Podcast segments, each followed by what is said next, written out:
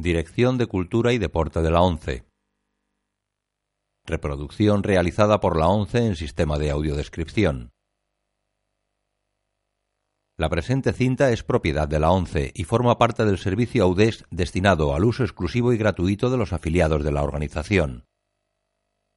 Queda prohibida en consecuencia su utilización en forma distinta a la regulada por las normas del servicio AUDES establecidas por la ONCE, así como su reproducción, distribución mediante venta o alquiler, comunicación pública o explotación en cualquier otra forma. Audiodescripción 11 2008 La misión. Color. Año 1986. No recomendada para menores de 13 años. Warner Bros. Pictures.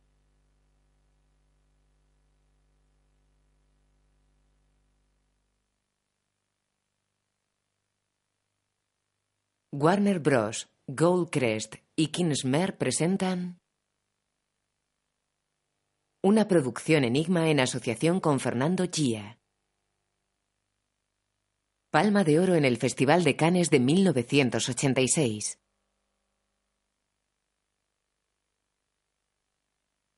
Los sucesos históricos representados en esta historia son reales y ocurrieron cerca de las tierras fronterizas de Argentina, Paraguay y Brasil en el año 1750. El cardenal Altamirano dicta una carta a su secretario en su despacho en tierras americanas, después continúa sobre imágenes de una misión. Vuestra Santidad, el pequeño asunto que me trajo aquí al más lejano confín de la tierra está ya resuelto. Y los indios están libres de nuevo para ser esclavizados por los pobladores españoles y portugueses. Creo que este no es el tono adecuado. Comience. Vuestra Santidad, os escribo en este año del Señor de 1758 desde el continente sur de las Américas, desde la ciudad de Asunción, en la provincia de La Plata, a dos semanas de marcha de la gran misión de San Miguel. Estas misiones han proporcionado refugio a los indios frente al peor pillaje de los pobladores, habiendo atraído sobre sí por ello un gran resentimiento. Las nobles almas de estos indios se inclinan hacia la música. De hecho, muchos de los violines que se tocan en la Academia de Roma son obra de sus ágiles y habilidosas manos. Partiendo de estas misiones, los padres jesuitas llevaron la palabra de Dios a aquellos indios que aún existían en estado salvaje en el alto e ignoto altiplano, recibiendo a cambio el martirio. Un indígena observa entre la espesura de la jungla, lleva un collar de dientes y el pelo embadurnado con barro rojo. Niños nativos desnudos o cubiertos solo con pequeños taparrabos se acercan a varios adultos que sostienen a un hombre blanco atado a una cruz de madera tendida en el suelo.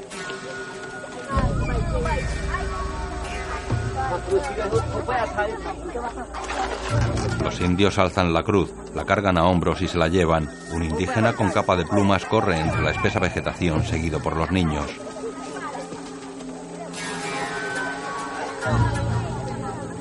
Que portan al crucificado caminan por la selva seguidos por niños y guerreros armados. Todos los adultos llevan el cuerpo y la cara pintados y se cubren con pequeños taparrabos.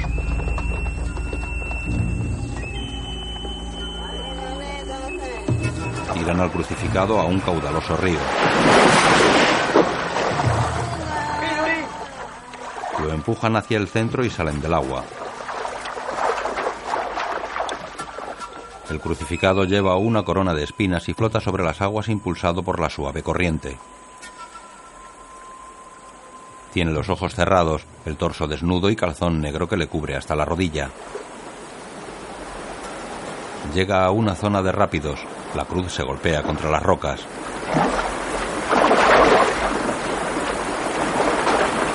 Las agitadas aguas arrastran la cruz entre fuertes sacudidas.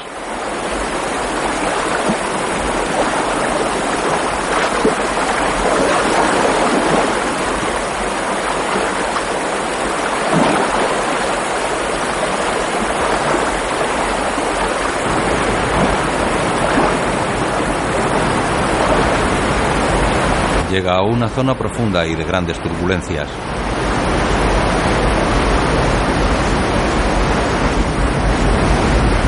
Cae por unas enormes cataratas.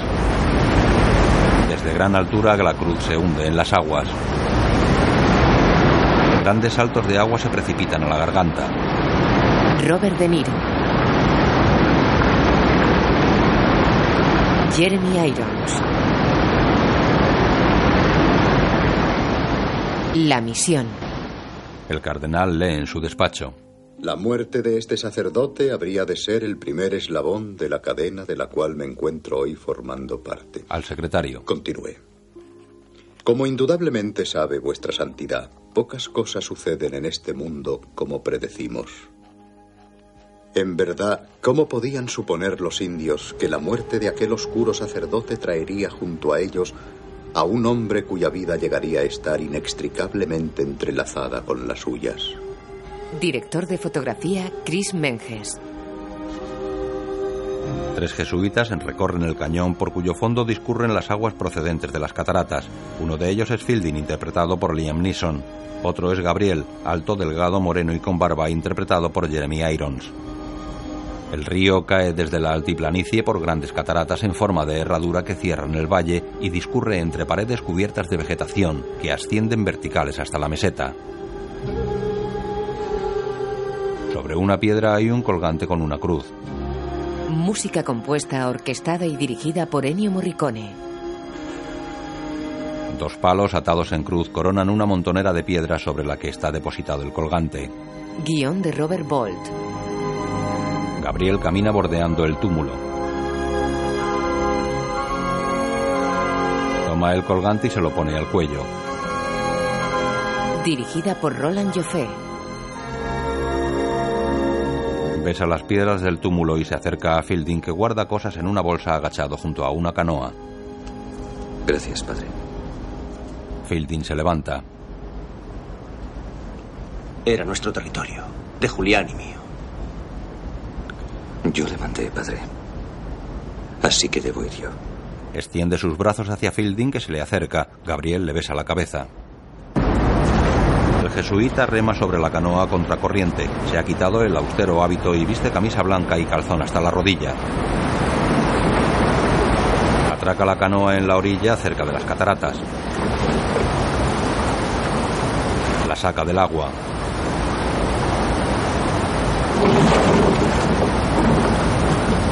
Coge la bolsa de cuero que preparaba Fielding. Se la pone como mochila.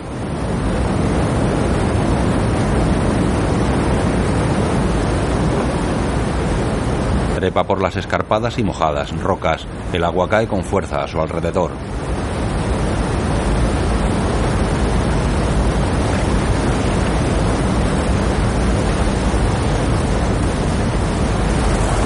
Precavido bajo las cortinas de agua. Apenas es un punto blanco junto a la inmensidad de la cascada. Se detiene empapado por la incesante cortina y mira a su alrededor. Sus pies descalzos buscan apoyo en la mojada pared rocosa. Pisa una piedra y resbala. Queda colgando agarrado a los cortantes salientes. Mira hacia abajo. El agua oculta el profundo valle. Apoya de nuevo los pies en la roca y sigue escalando.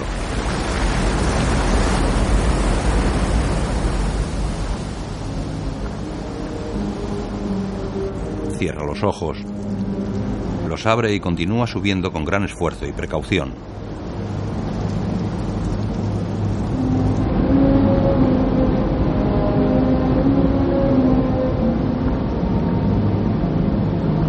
Alcanza la zona media de la vertical pared.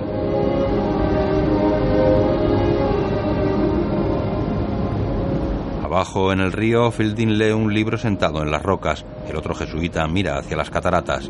¿Puede verle vuestra merced? No.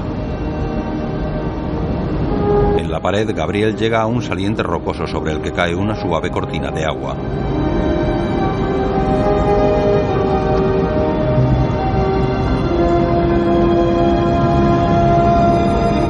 Arriba y sigue subiendo.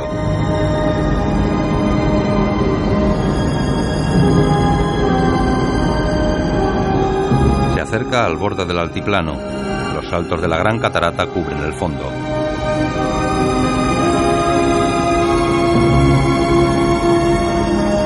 Se detiene, mira a su alrededor y se santigua.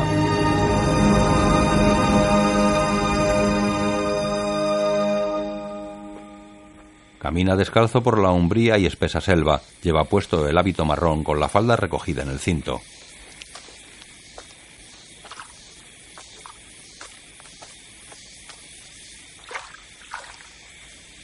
Se detiene ante un lagarto colgado por el cuello.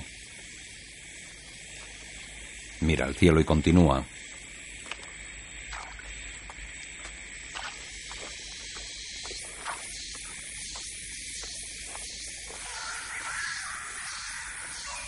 Se detiene en un claro junto a un arroyuelo.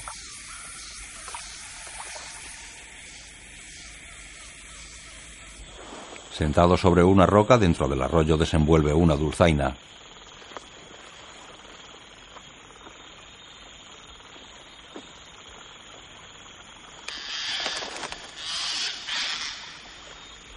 Mira hacia la tupida vegetación.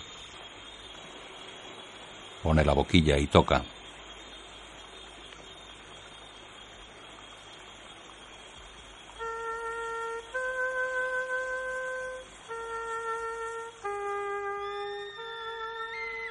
Un ave vuela alto sobre la jungla.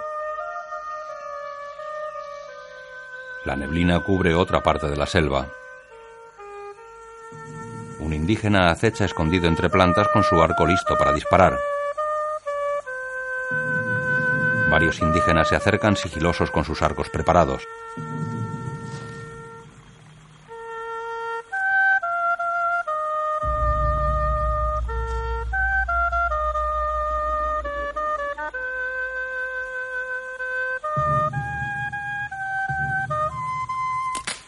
Gabriel gira sobresaltado. Un nativo le apunta con su arco y gesticula amenazante. Gabriel pone la dulzaina en sus labios. Los nativos salen de la vegetación y le rodean con las largas flechas apuntándole.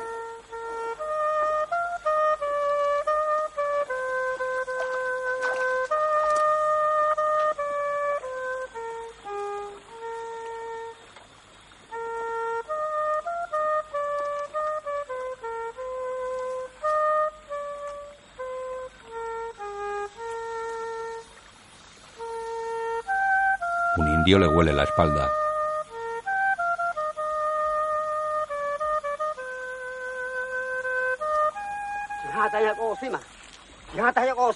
Uno de edad avanzada sale al claro y le quita la flauta.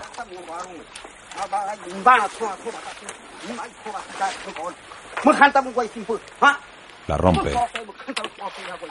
La tira y se va.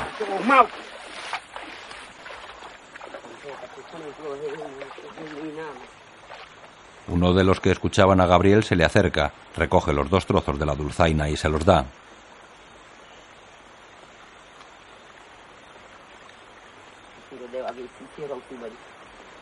Gabriel intenta recomponerla. Mira al nativo y niega. El indio la coge y se acerca a los otros.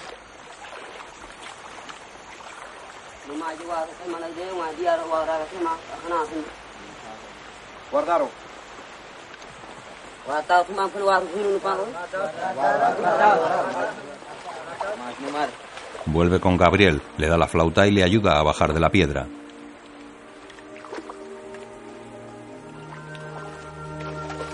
Otro indígena recoge los trapos que envolvían la dulzaina y la bolsa de cuero del jesuita.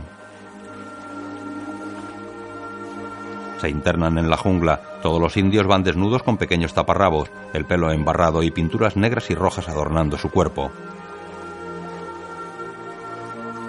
Sentados en un poblado, los indios miran una cajita con la talla en madera de la Virgen y el Niño, en cuyo interior hay una pintura de la imagen tallada. Gabriel toca junto a un río. Con una orquesta los jesuitas podrían haber sometido a todo el continente. Lo cierto es que los indios del Guaraní tuvieron que rendir cuentas al fin a la eterna misericordia de Dios. Gabriel habla con los indios. Y a la efímera misericordia de los hombres. Varios indígenas caminan por la selva.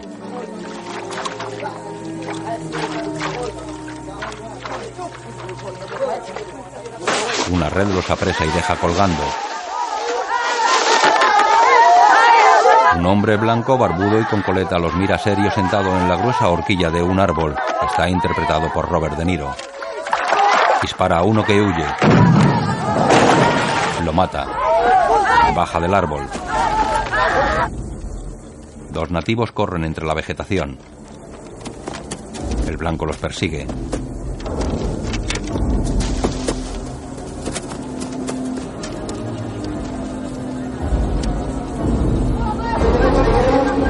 Gabriel mira a su espalda. Los que huían llegan a él. Otros nativos se agrupan con ellos.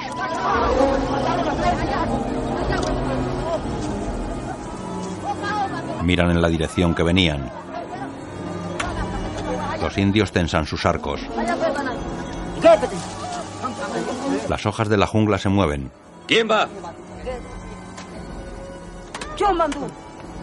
El blanco asoma entre la vegetación. ¿Ahora cazáis más arriba de las cataratas, capitán Mendoza? Los asustados indios mantienen sus arcos tensos y amenazan lanzar piedras. Mendoza permanece escondido. Construimos una misión. Vamos a cristianizar a estas gentes. Si les da tiempo.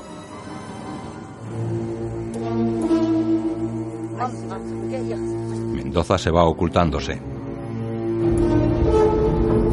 Mendoza y sus hombres cabalgan por las calles de Asunción. Los caballos arrastran toscas camillas de palos con indios sobre ellas. Otros indígenas van a caballo de espaldas a la marcha. Un tercer grupo corre atado a cuerdas.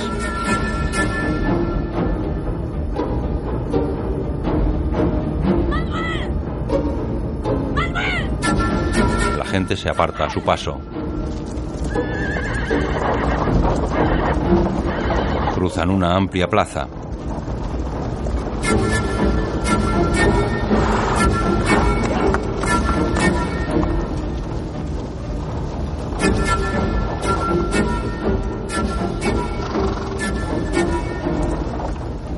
Una dama se asoma a un balcón, viste una bata abierta sobre la camisola y las enaguas blancas. Mendoza la saluda inclinando la cabeza. Ella devuelve fría el saludo.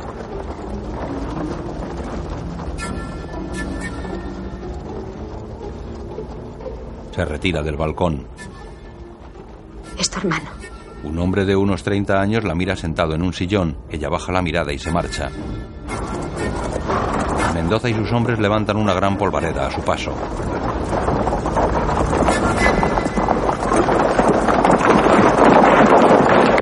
Un hombre calvo observa a los indios sentados en el suelo de un patio encolumnado.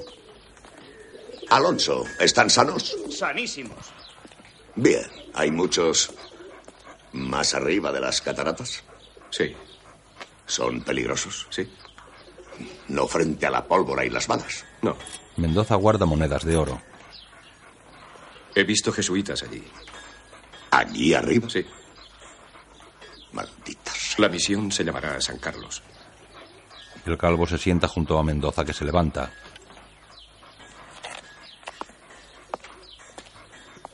Cabeza. Mendoza. El capitán Mendoza se va. Alonso. Alonso, llévatelos. Deprisa. Rápido. Rápido.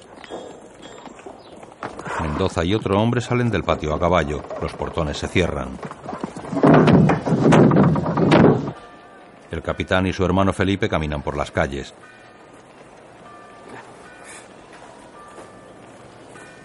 Entonces deberías buscarte una mujer buena. Ya lo he hecho. No lo has hecho. Lo he hecho. Si así fuera, no estarías tan abatido. Quizá tengas razón.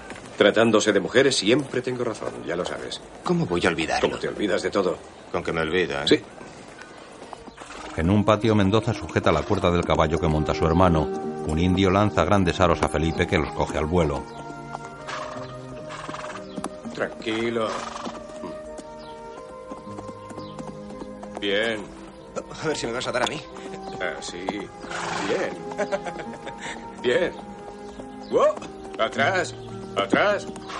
Cambian de dirección. Un criado abre la puerta de la casa a la dama del balcón que ahora luce un escotado vestido azul. La dama llega al patio donde Felipe deja los aros que le lanzan en una áncora colgada de una rama. Excelente. Ahora intenta quitarlas.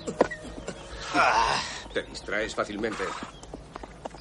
El día que esta dama no distraiga mi atención, me haré monje. Ese día la mitad de las mujeres de esta ciudad se meterán monjas. Oh, habladurías. Es Rodrigo el galán de las damas. Rodrigo es solo galán de esta dama. Mendoza señala a la mujer. Sería ella baja la mirada. Mendoza entrega la fusta a su hermano que se aleja con el caballo. Rodrigo se acerca a la dama y le ofrece el brazo. Ella lo enlaza y se marchan. Felipe les mira ir mientras lleva el caballo al establo. Mendoza y la dama están sentados en un pollete. Felipe. Le amo, Rodrigo. ¿Cuánto hace que amas a Felipe? Seis meses. Seis. He intentado decírtelo. De veras. Sí, sí, sí, sí. Has intentado decírmelo. Sí.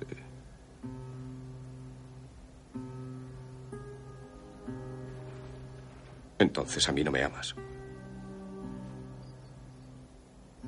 No como a Felipe. Rodrigo, ese es el amor que necesito. Ya. Y yo no necesito nada. Necesitas tanto. Y te mereces tanto.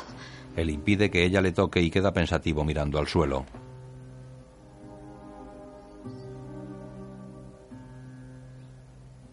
Rodrigo, no le harás daño, ¿verdad? Él la mira.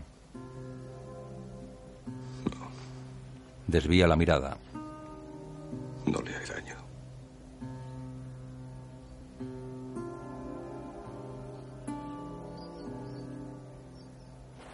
Ella se levanta y se va. Él queda serio y cabizbajo.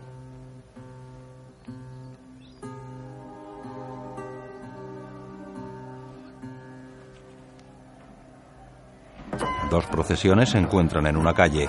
Una está formada por gentes que caminan tras dos disfrazados. Los hombres portan largas cruces adornadas con colgajos y una máscara en el centro. Las mujeres llevan coronas de flores. La otra procesión va encabezada por la imagen de un santo llevado en andas, cruces, una de ellas abortada de flores, y un paso bajo cuyo palio va una mujer vestida de virgen.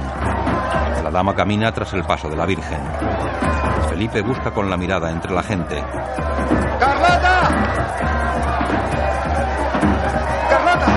Dama se vuelve, Felipe corre tras ella.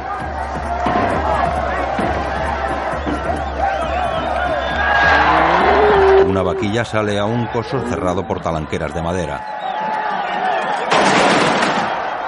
Soldados en formación disparan una salva ante un paso procesional seguido por nazarenos con capirote. Carlota y Felipe cruzan la abarrotada plaza cerca del coso taurino. Hombres subidos a una fuente bailan y venden productos. La pareja pasa entre el gentío que ocupa la plaza bailoteando. En una solitaria calle Mendoza pasea inquieto y pensativo. La pareja atraviesa la gran plaza hasta unos soportales bajo los que se detienen y hablan. Ella se quita el velo y asiente nerviosa. Felipe la abraza. Mendoza está pensativo. Por la noche, hombres con antorchas bailotean en las calles. Un paso con una virgen sale de una iglesia. Un corro de mujeres, humildemente vestidas, baila alrededor de un hombre agachado. Él se levanta y ellas abren parasoles. Mendoza está pensativo sentado en un banco de la iglesia. La mayoría de los participantes en la fiesta son indígenas con ropas occidentales. Mendoza se levanta serio y sale del templo. Lleva una espada al cinto y viste chaleco oscuro sobre la camisa blanca. Mira hacia el paso de la Virgen parado a corta distancia y con varias personas arrodilladas en torno a él.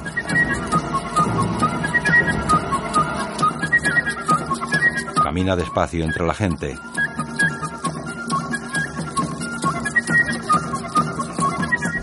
¿Qué la mañana camina sobre el suelo empedrado de una vivienda, mira las diferentes puertas. Carlota y Felipe se besan desnudos tumbados sobre una cama. Mendoza abre la puerta del dormitorio, los mira serio desde el umbral. Se va.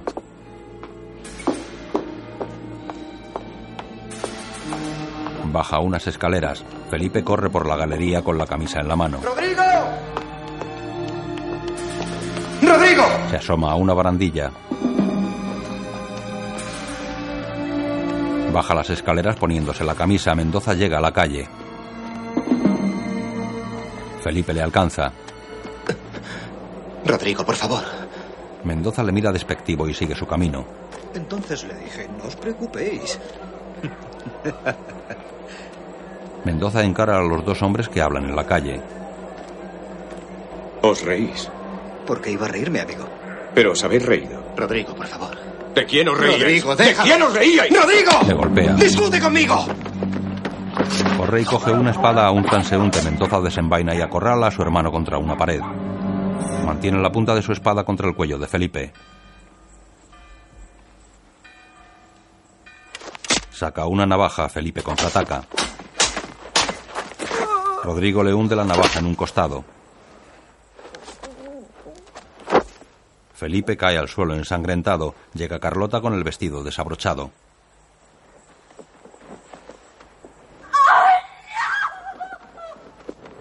Corre hacia ellos y se agacha junto a Felipe.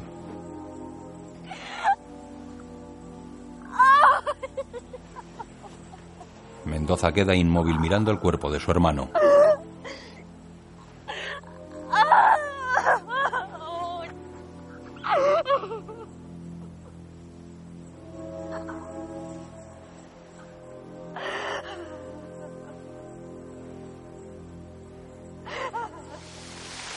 Otro día, el padre Gabriel camina descalzo bajo la lluvia por una calle de la ciudad. Dos niñas corren hacia él. Lleva su dulzaina atada a la bolsa de cuero. Las niñas le siguen. Él sonríe.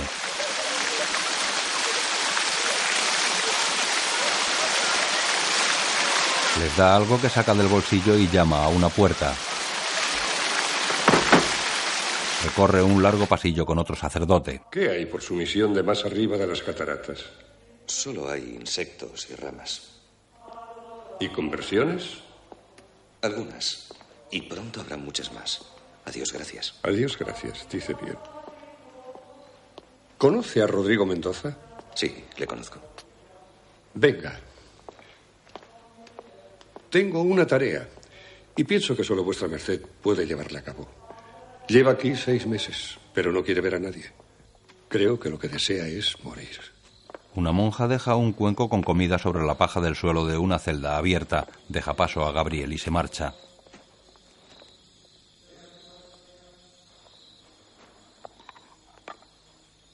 Gabriel entra en la celda, recoge el cuenco y se acerca al abatido Mendoza sentado sobre un jergón en el suelo. Se lo ofrece. Mendoza permanece impasible con la espalda apoyada en la pared. Mira el cuenco sin cogerlo.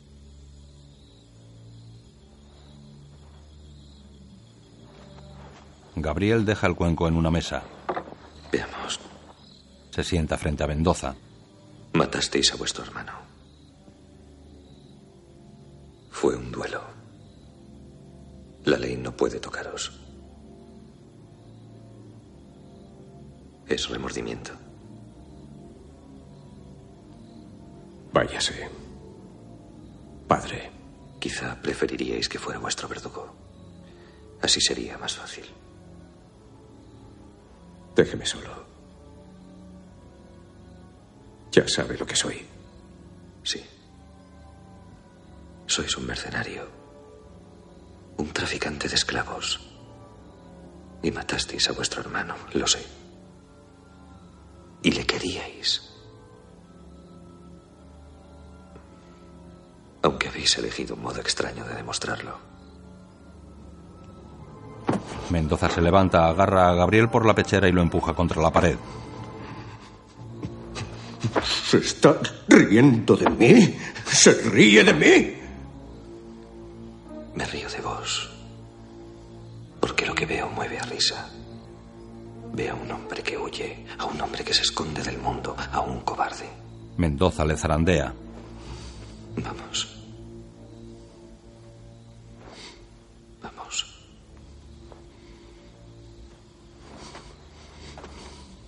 Mendoza le suelta y vuelve a sentarse en su jergón. Eso es todo. ¿Es así como pensáis seguir? No hay nada más. Hay vida. No hay vida. Hay una salida a Mendoza. Para mí no hay redención posible. Dios nos ha impuesto la carga de la libertad. Elegisteis vuestro delito. Tenéis valor para elegir la penitencia. Osaréis hacerlo. No hay penitencia lo bastante dura para mí.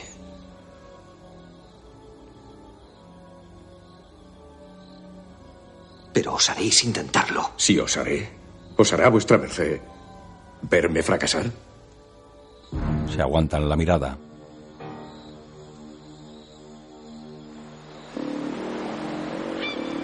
Gabriel, Fielding, otros tres jesuitas y Mendoza caminan por el río. Rodrigo tira de un pesado fardo atado a su cuerpo con gruesas sogas. Gabriel sale del agua. Mendoza le sigue a duras penas. El fardo es una red cargada con armaduras y armas. Arrastra el fardo pendiente arriba en la zona cercana a las cataratas.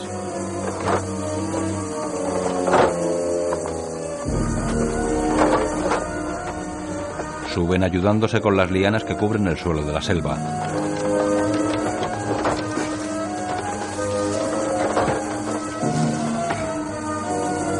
Subido a un saliente, Gabriel observa la penosa ascensión de Mendoza.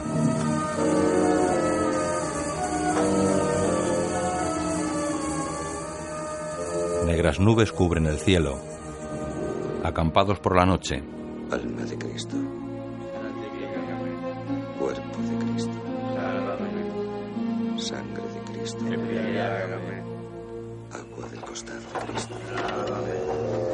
Por la mañana continúa la ascensión. Mendoza se ayuda con las lianas y sigue tirando del pesado fardo.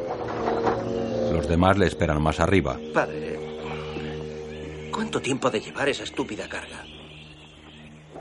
Sabe Dios, Padre John. Las cuerdas que sujetan el fardo van atadas al cuerpo de Mendoza, que tira de ellas empapado en sudor. Gabriel le observa serio desde un altozano. Pies descalzos de Mendoza recorren el embarrado camino. Los jesuitas le observan. El fardo se atora, Rodrigo tira de él sin moverlo. Un jesuita saca su machete y corta las cuerdas del fardo.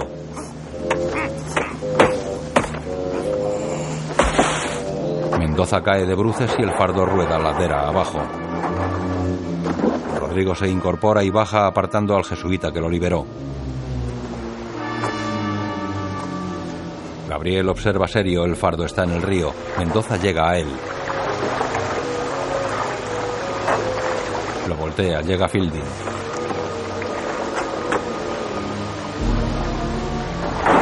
Mendoza coloca el fardo sobre una roca.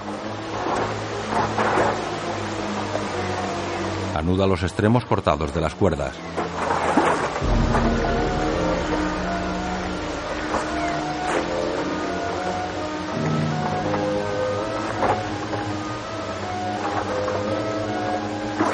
Coge el fardo en brazos y sale del agua.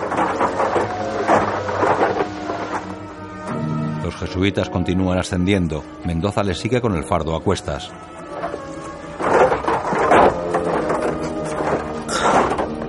Los religiosos le miran cómo intenta pasar sobre un grueso tronco. Agotado se deja caer y resbala ladera abajo. Queda sentado y cabizbajo con el fardo a su espalda. El agua forma una neblina al pie de la cascada. Mendoza duerme acurrucado entre rocas con el fardo atado a la espalda. Fielding le mira de pie a su lado. Los demás jesuitas están junto al túmulo de piedras. Ross, toma. Gracias. Le da una calabaza llena de agua. Fielding se acerca a Gabriel que escribe sentado. Padre. Ya ha hecho suficiente penitencia. Y bueno, los otros padres piensan lo mismo. Pero él no lo cree así, John. Y mientras él no lo crea, yo tampoco. No somos miembros de una democracia, padre. Somos miembros de una orden. Gabriel vuelve a su escritura. John Fielding le mira sin convencimiento.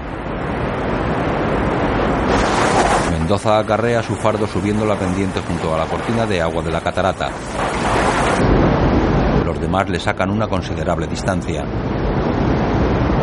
Gabriel llega a un saliente donde Fielding sujeta una cuerda. Se relevan y el padre John sigue subiendo. Mendoza sube la vertical pared rocosa con el fardo colgado a su espalda y agarrado a la cuerda que sostiene el jesuita. Llega al saliente que ocupa Gabriel, pero no encuentra agarre para acceder a él.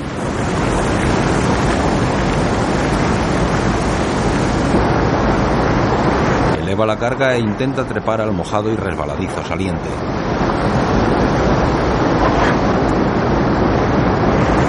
Resbala y arrastra a Gabriel. La carga cae dejando a Mendoza colgado de la cuerda que Gabriel sostiene a duras penas.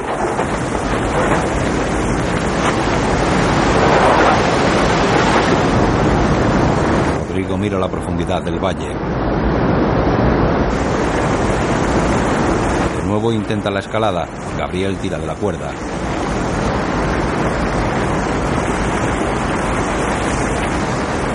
Mendoza llega al saliente cercano a la meseta del altiplano.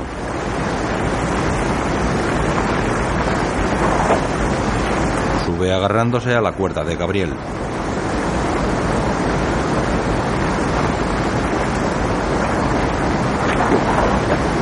Del fardo hasta subirlo.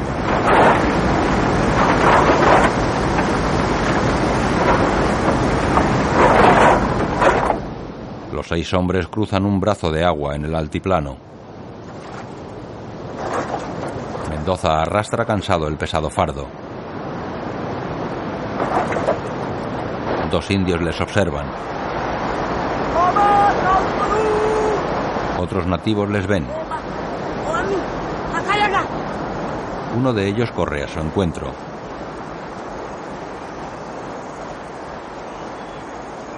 Otros le siguen.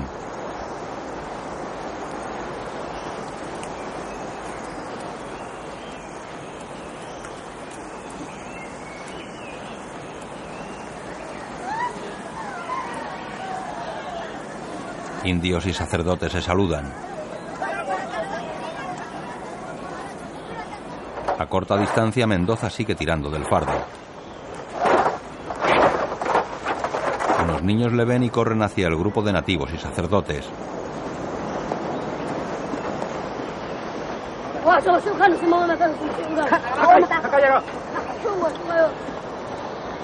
Gabriel y varios indios se adelantan a observarle. Con la ropa y el pelo embarrados, Mendoza camina hacia ellos. Cae agotado y queda a cuatro patas sobre el terreno. Los indios le observan extrañados. Uno de ellos coge una navaja de los jesuitas y corre hacia Rodrigo. Quieto. Gabriel sujeta a Fielding que mira alarmado. Con la navaja en la mano, el indio llega a Mendoza.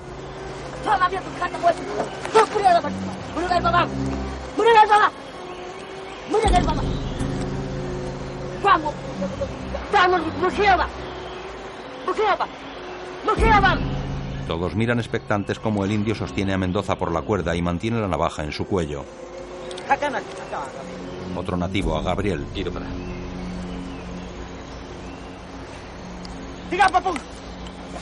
El indio de la navaja corta las cuerdas del fardo.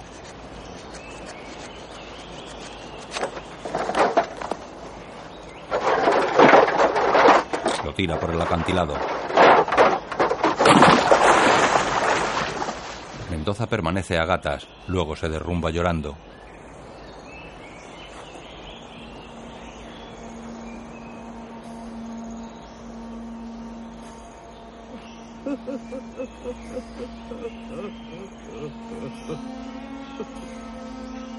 Todos le miran llorar.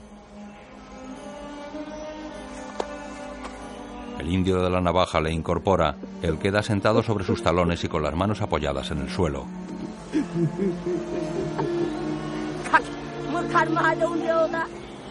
Los nativos ríen. Sonriendo, Gabriel se levanta y se acerca a Rodrigo. Se agacha a su lado y le abraza. Fielding le mira emocionado.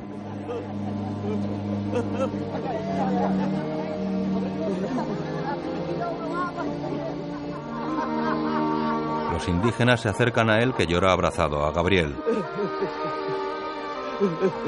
Los indios le tocan la barba. Ríen.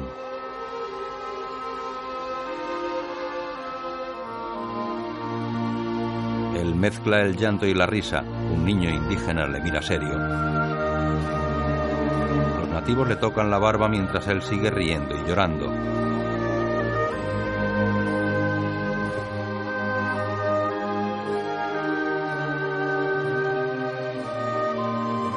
Gabriel le abraza de nuevo.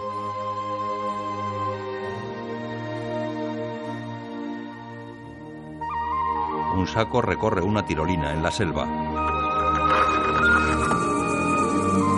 Llega hasta el poblado donde jesuitas e indígenas construyen los edificios de la misión. Mendoza transporta un capazo con barro.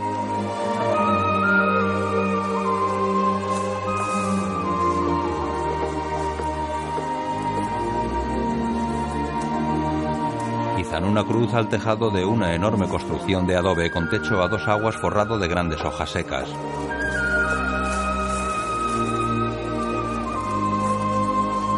Gabriel supervisa la obra a la que llega Mendoza con el capazo. Deja el barro y se va. Los indios aplican el barro a la pared.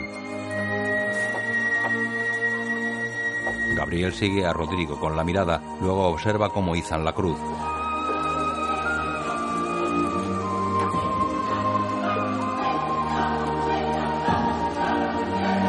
Sentado en un altozano, Mendoza observa a mujeres y niños lavándose en el río. Una india se acerca, le toma la mano y se lo lleva. Es joven, de rostro achinado como todos los guaraníes y cubierta solo por un taparrabos.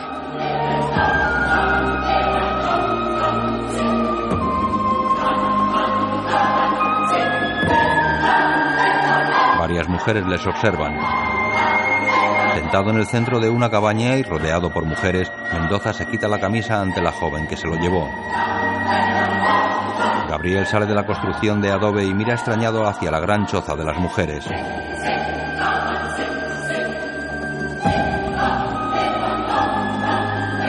Dentro pintan el cuerpo a Mendoza con tintura negra. El niño le mira serio.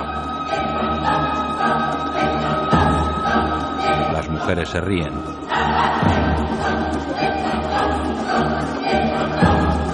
Gabriel sonríe mirándoles. Mendoza mira sonriente a la joven que le pinta rayas sobre el pecho.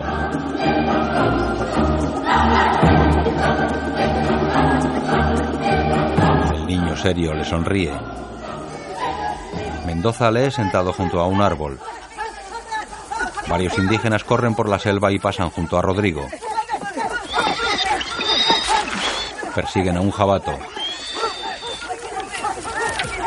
El niño levanta a Mendoza y le lleva con los cazadores.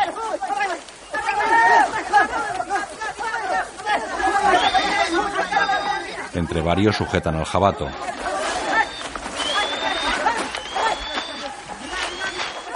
Mendoza llega junto a ellos y ve cómo sujetan al pequeño jabalí.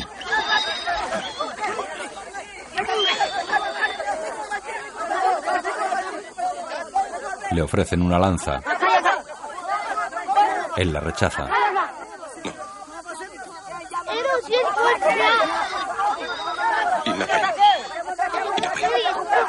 El indio que le ofrecía la lanza la clava sobre el jabato.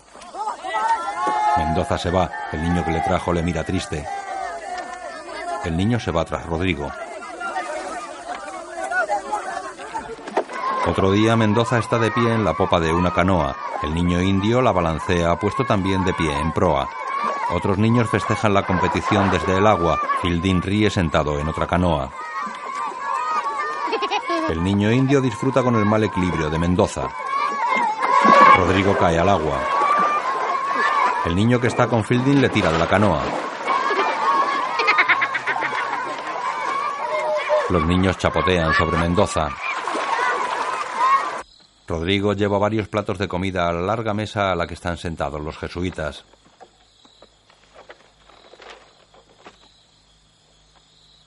Gracias. Se sienta y come. Gracias, Señor, por estos alimentos y los dones que debo recibimos. Amén. Mendoza dejó la cuchara y se santiguó. John se lleva una cucharada a la boca y gesticula ostensiblemente. Dios mío. ¿Habéis guisado esto? Sí. ¿Le habéis puesto todo el picante? Me temo que sí. Lo siento, me enseñaron para mercenario, no para cocinero. Eso es cierto. Está incomible. Pero el pan está bueno. El pan no está mal. Padre, quiero darle las gracias por haberme acogido. Agradecédselo a los guaraníes. ¿Cómo? Gabriel queda pensativo. El jesuita toma un pequeño libro y se lo pasa a Rodrigo. Leed esto. Mendoza lo coge, deja la cuchara y lo abre. Después su voz en off lo lee sobre imágenes suyas en diferentes tareas. Si tuviere tanta fe como para mover montañas, mas no tuviere caridad, nada soy. Le he sentado. Y si repartiere todos mis bienes, y si entregare mi cuerpo para ser abrasado, mas no tuviere caridad, ningún provecho saco. La caridad es sufrida, es benigna. Saca una espina a una india. La caridad no tiene celos. Trabaja. La caridad no se pavonea. Con niños. No se infla.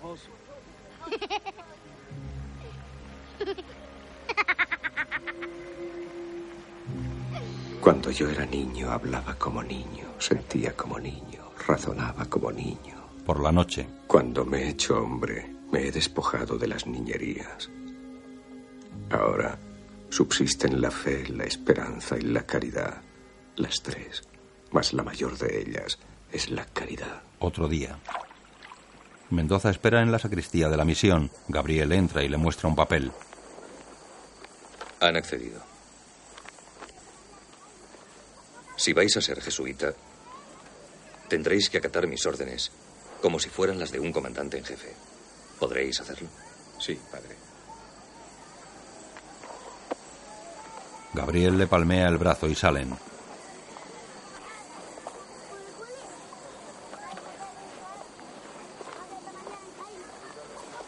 Hacen una genuflexión ante el altar, se santiguan y caminan hacia el centro de la nave.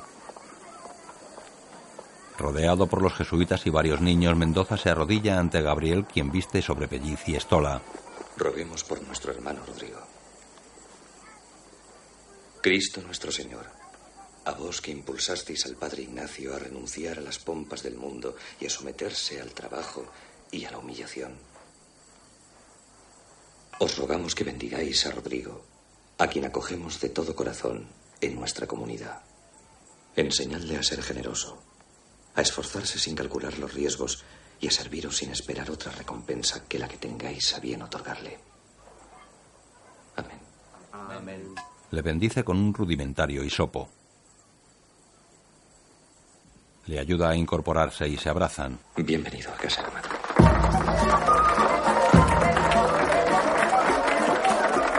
Los demás jesuitas también le abrazan. Los niños y los que miran por las ventanas desde el exterior aplauden. Después Altamirano en off sobre imágenes de él mismo leyendo lo escrito por su secretario de varios carruajes entrando en Asunción y de cabeza en su casa. Esta pretensión de crear un paraíso en la tierra, cuán fácilmente ofende. Ofende a vuestra santidad porque puede distraer de ese otro paraíso del más allá. Ofende a sus majestades de España y Portugal porque el paraíso de los pobres raramente complace a sus gobernantes. Y ofende a los pobladores de estas tierras por la misma razón. Esta carga traje yo a Sudamérica. Satisfacer el deseo de los portugueses de acrecentar su imperio. Satisfacer el de los españoles de que eso no les causará a ellos ningún perjuicio. Satisfacer a vuestra santidad en cuanto a que los monarcas de España y Portugal no siguieran amenazando al poder de la Iglesia. Y asegurar para todos que los jesuitas de estas tierras no pudieran negaros por más tiempo esas satisfacciones. Cabeza. Me paso la vida esperando a Roma. A un niño. Deja de jugar con eso. A un hombre. ¿Qué hora es? Calmaos. Mira su reloj de bolsillo. Menos diez. A las criadas. Dejadme ver vuestro aspecto. Bien. Los carruajes y jinetes que los escoltan levantan nubes de polvo en las arenosas calles. Los viajeros se tapan nariz y boca con pañuelos. Descargan los baúles de los carruajes. Un hombre los controla a la entrada de la mansión de cabeza. Cuatro. 39. Dentro de la casa introducen los baúles en diferentes habitaciones. Están en la habitación equivocada. Los dos criados llevan el baúl a otra habitación.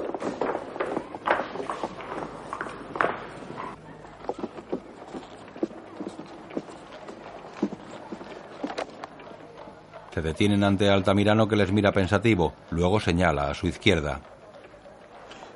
Ahí, por favor. Observa a los porteadores y camina por la espaciosa estancia hasta cabeza. Ontar tiene un perezoso en sus brazos.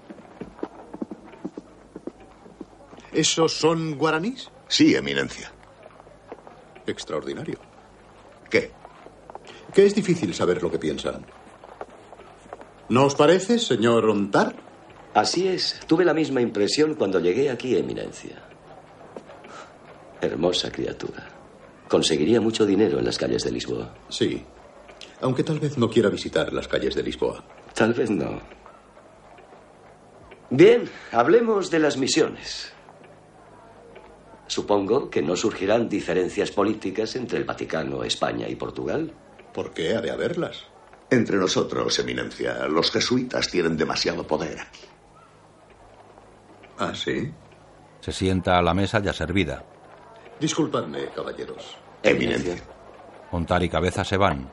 A propósito, Los dos hombres se detienen y le miran. yo fui jesuita en mis tiempos. Sonríe socarrón y se sirve una copa. Los dos nobles se van.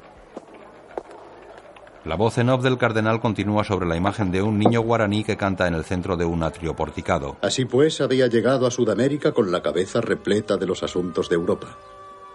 Pero pronto empecé a darme cuenta de cuán extraño era el mundo que me habían enviado a juzgar.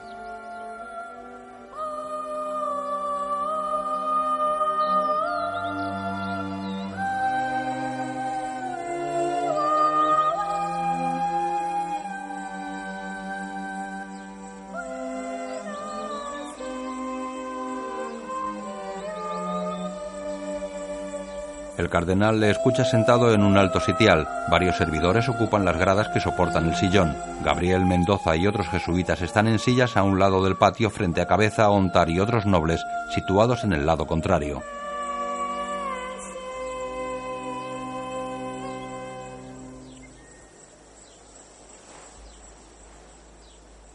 Señor Cabeza, ¿cómo referís a este niño como si fuera un animal? A un loro se le puede enseñar a cantar, eminencia. Eh, Sí, pero ¿podría enseñársele a cantar de forma tan melodiosa? Cabeza se levanta y se acerca al niño cantor. Eminencia. Esta es una criatura de la selva. Un animal con voz humana. Si fuera humano, los animales se asustarían de sus vicios. Estas criaturas son letales y lascivas. Habría que sojuzgarlas con la espada y someterlas a trabajos con el látigo. Lo que dicen no son más que tonterías. Eminencia, el padre Gabriel de la misión de San Carlos, de donde procede el niño. ¿Y dónde está eso? Gabriel camina hasta un mapa colocado sobre un caballete. Aquí, Eminencia, más arriba de las cataratas, en territorio español. No, ese territorio era antes español, ahora es portugués. Sin duda es lo que su eminencia ha venido a decidir, Excelencia. No, ese es un asunto de Estado decidido por el Tratado de Madrid y resuelto por sus majestades de España y Portugal. Supongo que las misiones seguirán bajo la protección de la Iglesia. Precisamente. Eso es lo que su eminencia ha venido a decidir, padre Gabriel. Los jesuitas miran expectantes al cardenal. Continúe, padre.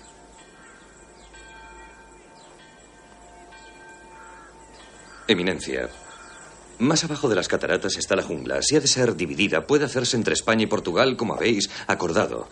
Pero en verdad lo que hay más arriba de las cataratas pertenece a Dios y a los guaraníes. No hay nadie más allí. Y ellos no son de naturaleza animal.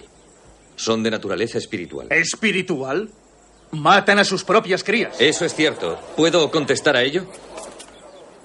A cada hombre y a cada mujer se les permite tener un hijo. Si nace un tercero lo matan inmediatamente, pero esto no es un rito animal. Es la necesidad de sobrevivir. Solo pueden correr llevando un niño cada uno. ¿Y por qué corren? Para huir de nosotros. Huyen de la esclavitud. Esclavitud, tonterías. Los traficantes tonterías. de. Eminencia. Los traficantes Eminencia. de esclavos. Tonterías. atacan con frecuencia las misiones. Tonterías. Eminencia. Silencio. Eminencia. Eminencia. En los territorios gobernados por España no hay esclavitud. Sin embargo, esa institución se tolera en los territorios de nuestros excelentes vecinos, los portugueses. Y en mi opinión se la interpreta mal. Pero aquí, en tierras españolas, gobernamos nuestras propiedades en la más estricta observancia de las leyes de España y de los preceptos de la Iglesia. Se sienta. Mendoza se levanta. Eso es mentira. Todos le miran. Eso es mentira. Cabeza se levanta. No quiero ni puedo aceptar la ofensa de un fraile. Su hábito le protege. Mi hábito os En protege nombre- a vos. En nombre señor del rey cuya dignidad represento, exijo disculpas. Maldito sea, discúlpese. No pienso tolerarlo. Tira airado la peluca y se va del patio. Mendoza se sienta. Vuestra eminencia, Ontar. he aquí un ejemplo del desprecio de los jesuitas hacia la autoridad del Estado. Se levanta y abandona el patio. Gabriel le mira marchar y luego a Mendoza que agacha la cabeza.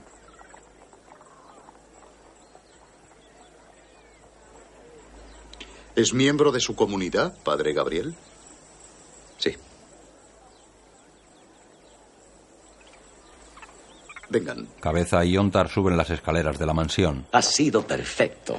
¿Qué? Esa explosión de cólera jesuita es lo que necesitábamos que viera su eminencia. ¿Qué queréis decir?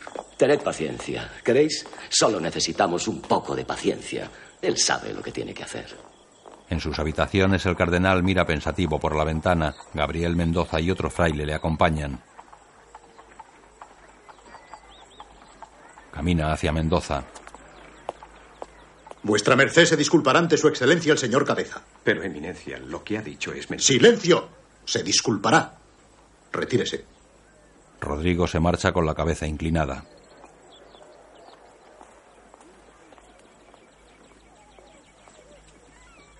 ¿Qué era antes de ser jesuita? Mercenario y traficante de esclavos, Eminencia.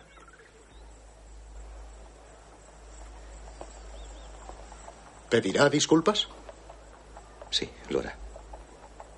El cardenal toma un libro y se sienta en una jamuga.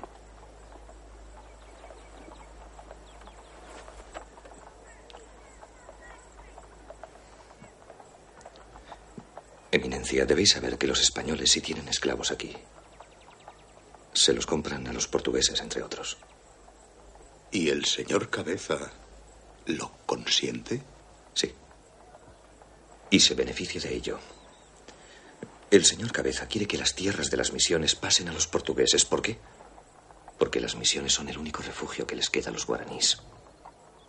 Sin el refugio que les proporcionamos, según las leyes españolas, los indios no tendrían protección contra la esclavitud. Ahora vienen a nosotros por propia voluntad. ¿Seguro? Preguntadles a los guaraníes. Nueve décimas partes de lo que ganan revierte a la comunidad, a sus vidas. Padre Gabriel, ¿qué cree vuestra merced que está en juego? Creo que es la obra de Dios lo que está en juego. No. Lo que está en juego es la propia existencia de la orden de los jesuitas.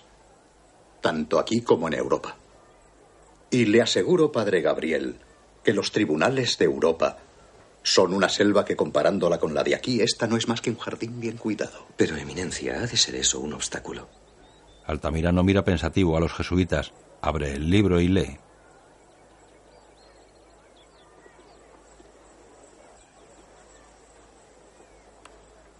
Gracias.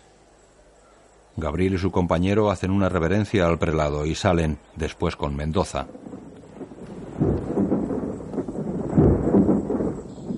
¿Por qué tengo que disculparme? ¿Por qué? Porque yo lo ordeno. ¿Por qué? Era mentira. Aún así, lo ordeno. El señor Cabeza odia a los jesuitas y a los indios. Es implacable. Y los portugueses también. No lo ve vuestra merced. Claro que lo veo. Entonces, ¿por qué de ¿Qué disculpar? mejor excusa podríamos darles que, que la de que un miembro de nuestra orden, aunque sea un novicio, insulta públicamente a uno de ellos? Va a disculparse.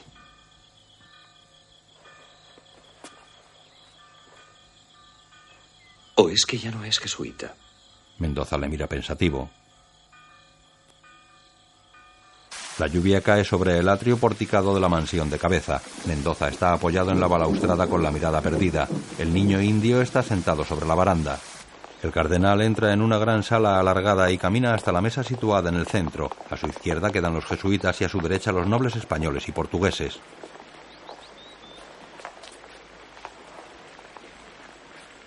Se sienta y todos lo hacen tras él. Mira a Mendoza y asiente autorizando.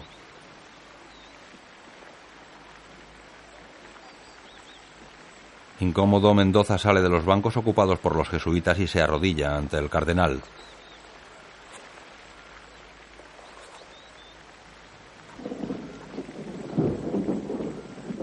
Todos le miran expectantes. Él pone los brazos en cruz. Eminencia, por orden de la santa obediencia, pido humildemente al señor Cabeza que perdone mi insolencia y mi presunción. Se pone de pie. Está bien. Acepto. ¿Por qué no?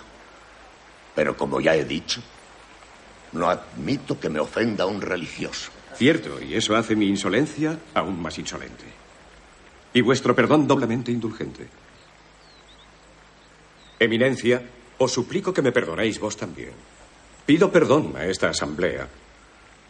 Pido perdón a mis hermanos. Y a ti también te pido perdón Al niño guaraní que siempre le acompaña. por haber insultado a su excelencia. Gracias, ya es suficiente. Mendoza inclina la cabeza ante Altamirano y vuelve a su sitio. Bien, ha sido muy grato, Eminencia. Ontar sonríe. Ahora, ¿podríais decirnos algo respecto a la transferencia de los territorios de las misiones? Precisamente. Como es natural, he estado pensando en este asunto desde que llegué aquí, pero no creo que pueda tomar una decisión definitiva hasta que no haya visto las tierras de esas misiones con mis propios ojos.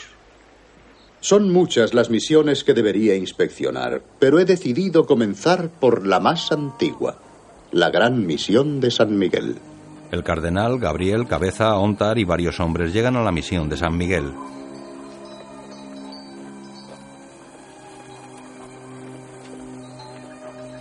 Vuestra Santidad, el cirujano se ve a veces obligado a cortar un miembro para salvar un cuerpo. Pero en verdad nada me había anunciado la belleza y la fuerza del miembro que he venido a cercenar. La misión ocupa una gran extensión en cuyo centro se alza una magnífica iglesia rodeada de vegetación. Gabriel y el padre Calle se abrazan. Fielding besa la mano del cardenal. Gabriel presenta al padre Calle que saluda respetuoso a Altamirano. Después abraza a Fielding. El cardenal camina asombrado hacia la iglesia, una bella construcción barroca de piedra rosada con una gran nave central y dos torres laterales. Dentro esperan los guaraníes, miembros de la misión, frente a un cuarteto de violines y un coro. Altamirano los observa admirado. Recorre la larga nave central hasta el altar.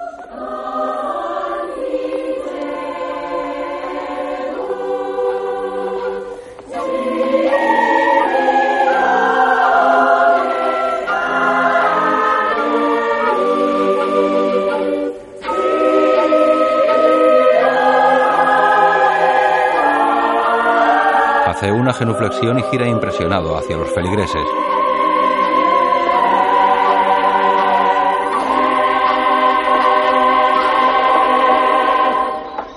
Desde un altozano ven cómo los guaraníes suben los bananos en cestos desde la plantación mediante tirolinas.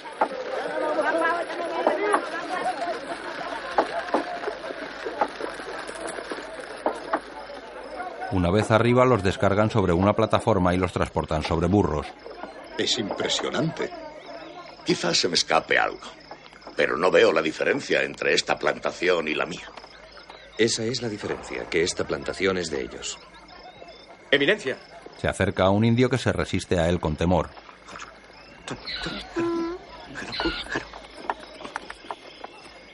Esta es otra diferencia. Muestra la espalda lacerada del indio. Un esclavo huido. Y comprado por un español a un traficante de esclavos. Ya veo. ¿Es eso legal? La oferta y la demanda es la ley del comercio. Y la ley de las almas. ¿Qué son unas heridas comparadas con lo que ofrece vuestra merced? Los tormentos del infierno, el alma encarcelada. Pensad en ello, eminencia. Cabeza se marcha. Bien, padre Valle, ¿continuamos?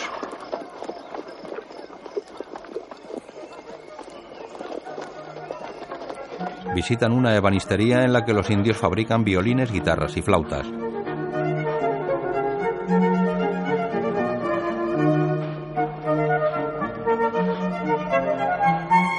Altamirano ensambla una flauta.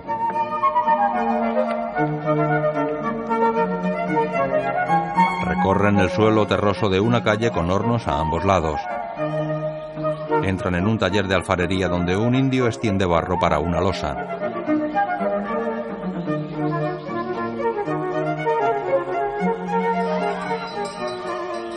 ¿Cuáles fueron sus ingresos el año pasado, padre? ¿El año pasado? 120.000 escudos. ¿Y cómo se distribuyeron? Por igual entre ellos. Esto es una comunidad. Ah, ah, sí. Hay un grupo radical francés que enseña esa misma doctrina. Eminencia, era la doctrina de los antiguos cristianos. Bien, eh, me ha impresionado indeciblemente lo que ha logrado aquí, padre. ¿Y eso nos salvará? Espero que pueda, padre. Después con cabeza y ontar. La corte de Portugal es atea, pero vos y yo somos cristianos y católicos. Y vos servís además a un rey cristiano. Ontar. Eminencia, yo también sirvo a un rey católico. Vos servís al marqués de Pombal, que es irracionalmente hostil a la iglesia. Y además gobierna a vuestro rey. La cabeza. Sugiero que vos y yo aconsejemos a vuestro monarca que demore la transferencia de los territorios de las misiones hasta que los portugueses nos garanticen su supervivencia. Y sugiero que lo hagamos con la esperanza de alcanzar la gloria eterna por medio de la intercesión de nuestro Redentor. En mi opinión, y aspiro a la gloria eterna, estas misiones son obra del demonio. Enseñan a despreciar la propiedad y el legítimo beneficio y desobedecen la autoridad del rey. El voto supremo de un jesuita es el voto de obediencia. Entonces que obedezcan. Decídselo, eminencia. Altamirano se levanta airado y se marcha. Un indio corre tras él con un quitasol. Hay ganado bovino en la misión. Montar se acerca al cardenal parado a la sombra de un gran árbol. Eminencia, ¿os molesto? Saca un papel que ofrece a Altamirano. Temo que traigo malas noticias del marqués de Pombal. El cardenal lo coge y lo sostiene sin abrirlo.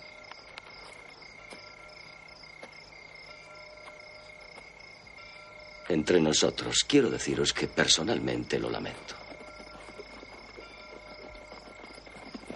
Está decidido a acabar con el poder de la Iglesia. Y vuestra comunidad cristiana es comercialmente poderosa. Sí. Es muy próspera. ¿No es por eso por lo que queréis haceros con ella? Eminencia, con un noble fracaso habríais conseguido la aprobación del Estado. Nada nos gusta más que un noble fracaso. Es gratificante para una nación de comerciantes como es la mía. Altamirano se guarda la carta. ¿No vais a leerla? No necesito leerla para saber lo que contiene. ¿Qué vais a hacer? Lo que me dicte mi conciencia. ¿Qué si no? Se aleja del árbol y camina hacia los edificios a través de una verde pradera.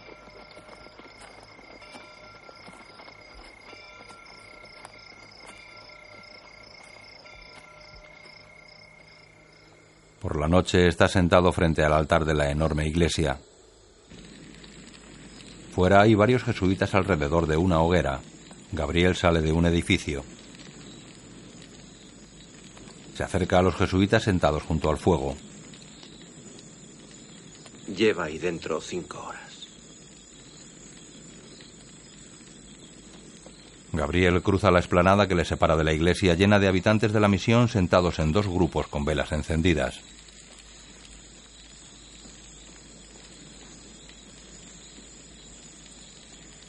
Los guaraníes se ponen en pie.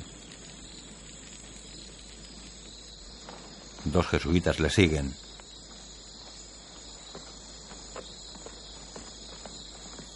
Entra solo en la gran iglesia. Recorre la vacía nave central hasta las sillas que ocupa el cardenal cerca del altar.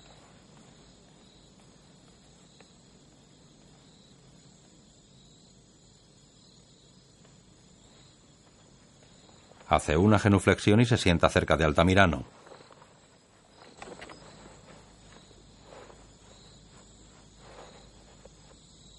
Venid conmigo a mi misión de San Carlos. Aquí hay tantas distracciones que es difícil ver nada claramente. Creo que allí vuestras oraciones tendrían mejor fortuna. Creo que allí Dios podrá deciros lo que debéis hacer.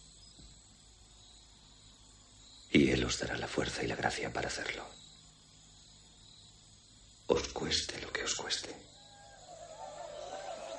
Los guaraníes navegan por el río entre la bruma del amanecer sobre canoas adornadas con grandes ramas. En una de ellas viajan sentados Gabriel y Altamirano.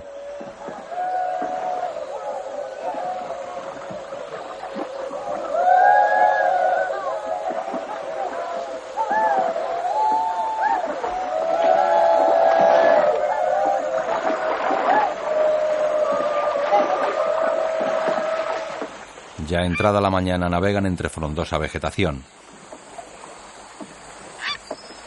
Altamirano se protege del sol con un sombrero de paja. En otras canoas viajan otros jesuitas y el equipaje del cardenal.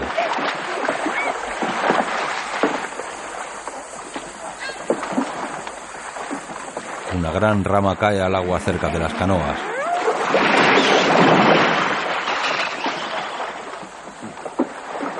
El jardín del Edén.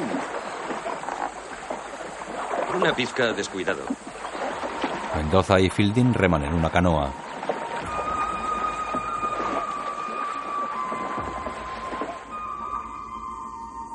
Las nubes cubren el cielo de la jungla. Las canoas surcan veloces las aguas. Mendoza y el niño que siempre le acompaña reman ahora de pie. Gabriel también rema de pie sobre su canoa.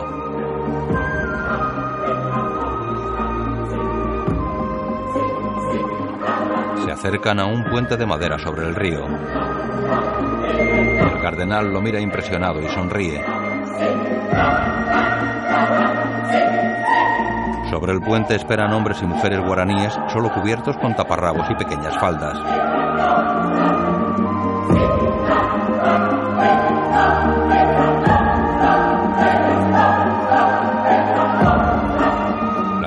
pasan bajo el puente.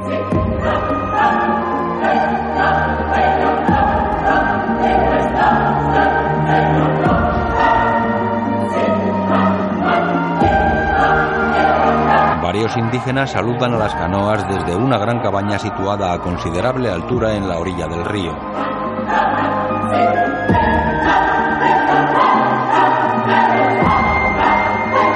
Las canoas llegan a un embarcadero construido en la ribera. Expedición llega al poblado donde es recibida por los guaraníes, algunos de los cuales visten túnicas blancas. El cardenal se quita el sombrero de paja. Pasan sobre un tronco que salva un desnivel.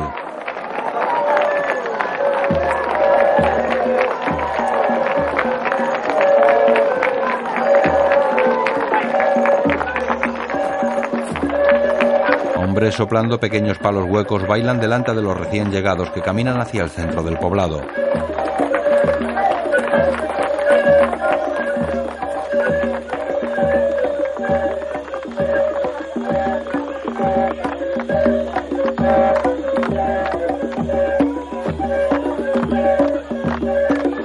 Altamirano camina con un niño cogido de su mano.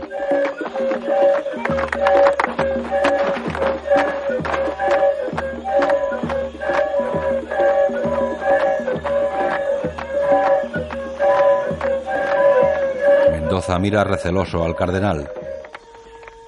Seguido por el jefe del poblado y por los jesuitas, el cardenal camina hacia la explanada anterior a la iglesia entre dos filas de mujeres que sujetan verdes palmas.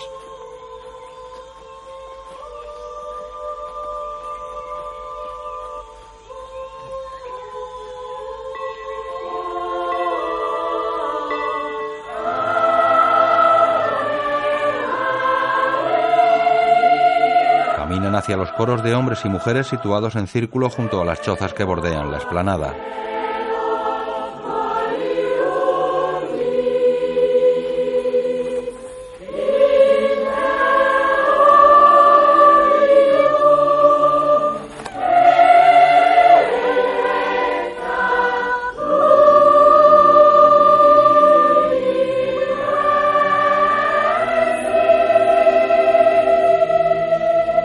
Altamirano se detiene en el centro. Les mira asombrado.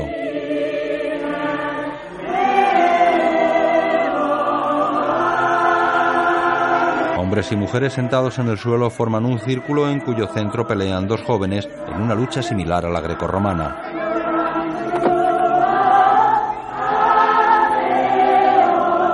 A los pies de un gran árbol un jesuita da clase a un grupo de niños.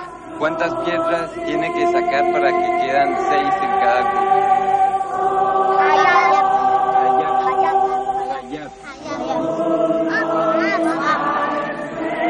Varios niños se tiran al río desde un tronco caído en la orilla. Algunas niñas lavan la cabeza a otras en el río. Los niños suben al tronco, se tiran al agua y chapotean.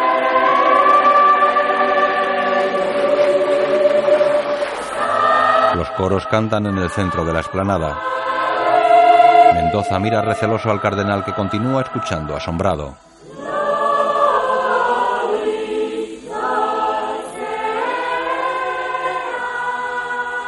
Aunque sabía que en toda Europa los estados despojaban de autoridad a la Iglesia, y aunque sabía muy bien que si ésta quería perseverar allí, debía demostrar su autoridad sobre los jesuitas de aquí, no dejaba de preguntarme si estos indios no habrían preferido que el mar y el viento no hubieran traído a ninguno de nosotros hasta estas tierras. En el interior de una choza comunal,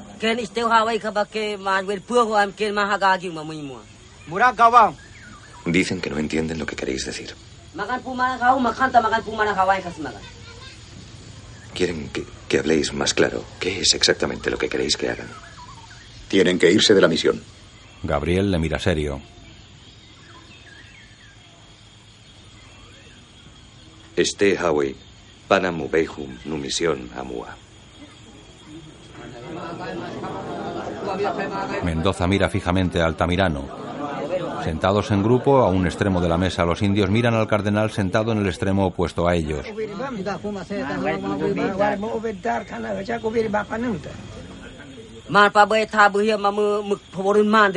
Dicen que no quieren irse de la misión, que es su hogar. Tienen que someterse a la voluntad de Dios. Gabriel le mira incrédulo. Dígaselo. Este Hawaii. Ewandam. Llevo capasi. Mai wanda ma pa we moa o ve de piscina ugia ra kak misión. Dicen,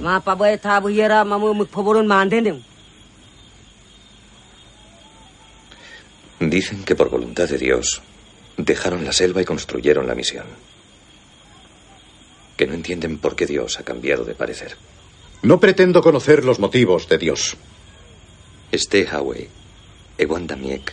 Ua Capasi. kapuse wanda ma hu kim sim. Dice que cómo podéis conocer la voluntad de Dios. Mujaka bachirun portugueses. Cree que no habláis en nombre de Dios, que habláis en nombre de los portugueses. Yo no hablo personalmente en nombre de Dios, pero sí hablo en nombre de la Iglesia, que es el instrumento de Dios en la tierra. Este Hawaii. Yehabehim.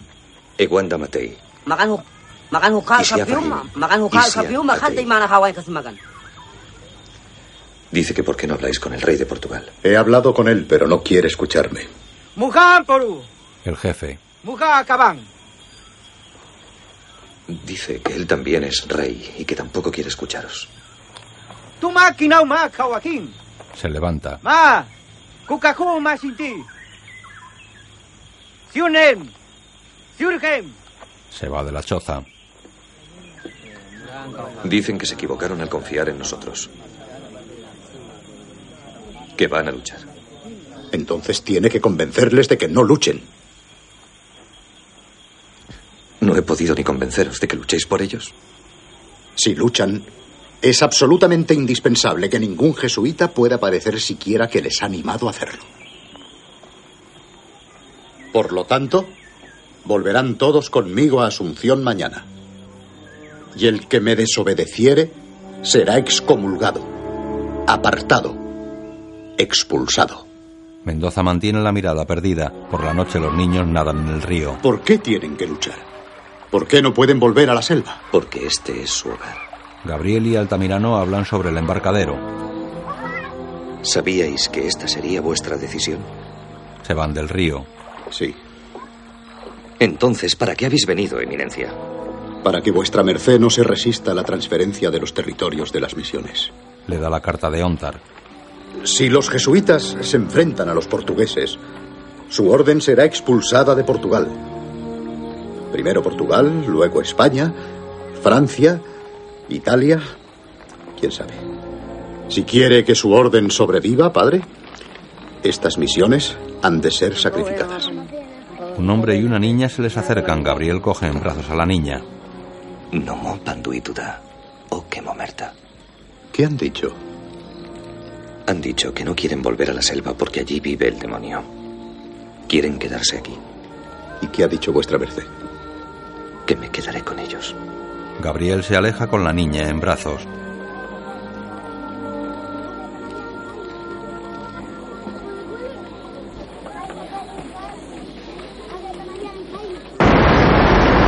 Por la mañana una canoa está atracada a los pies de la catarata.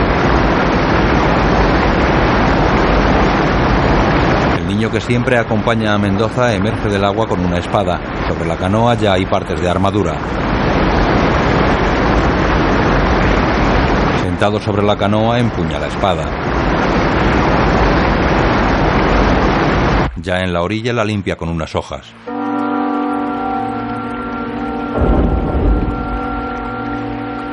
Mira la herrumbre de la empuñadura.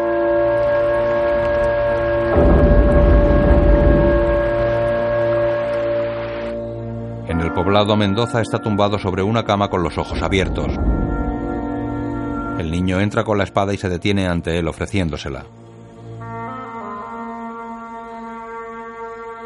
Mendoza mira la espada y al niño. Se incorpora y mira fijamente la espada.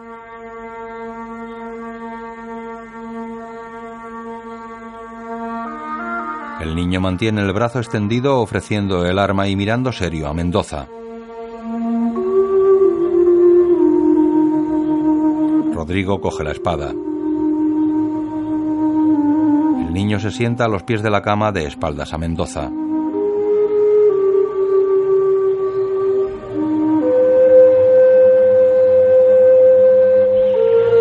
El jesuita hace ejercicios con la espada en la espesura de la selva. El niño le acompaña sentado sobre un tronco y tensando un arco.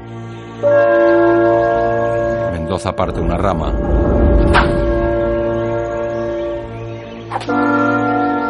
Sigue ejercitándose. Después, ya entrada la mañana, está sentado con un grupo de indígenas en el poblado.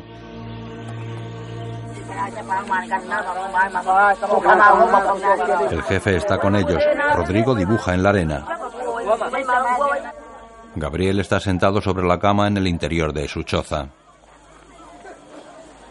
Mendoza entra. Quiero revocar mi voto de obediencia. Fuera. Quiero. Fuera, Rodrigo. No quiero oírlo. Mendoza le mira inmóvil desde la puerta. ¿Y los otros? Sí. Ralph y John también. ¿Qué quiere, capitán? ¿Una muerte honrosa? Desean vivir, padre. Dicen que Dios les ha desamparado, les ha abandonado. ¿Es cierto? No debería haberse hecho jesuita. Pero lo soy y ellos me necesitan. Entonces ayúdeles como tal. Si muere con sangre en las manos, Rodrigo traicionará todo lo que hemos hecho. Entregó su vida a Dios. Y Dios es amor. Cabeza, Ontar y Altamirano viajan en un carruaje por las calles de Asunción.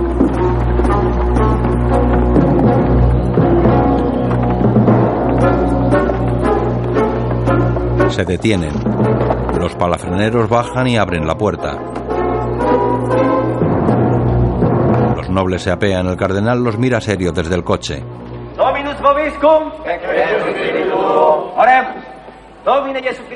Un sacerdote bendice a las tropas formadas por soldados e indígenas armados y con pinturas de guerra. tuo nomine dedicatum. Per te Jesucristi, qui vivis e regnas quo Deo Patri e Spiritu Santo in saecula saeculorum.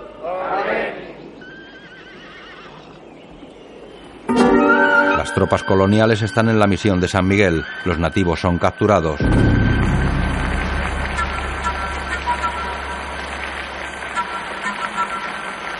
Un soldado obliga a un jesuita indígena a desnudarse. Otros llevan a mujeres con niños al centro de la explanada bajo la lluvia. Una mujer lleva a un bebé en brazos. El sacerdote indígena se quita la camisa ante el soldado que le apunta con su mosquete. Los bebés desnudos están bajo la lluvia a los pies de un soldado. Las mujeres dejan otros niños en el suelo.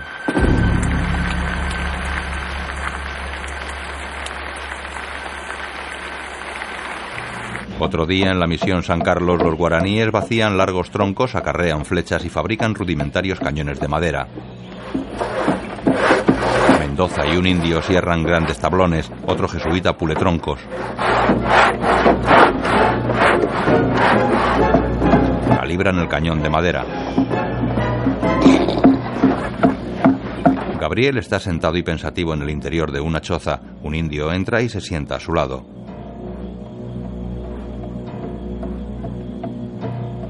El jesuita mira a los que se sientan tras él.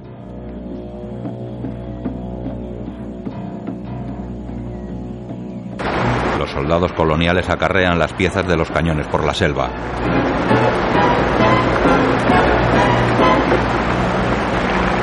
Los indios que les acompañan llevan la cabeza rapada y pintada de blanco. Indígenas y soldados recorren el valle anterior a la gran catarata. Se detienen en la orilla del río y miran hacia la cascada que cierra el valle.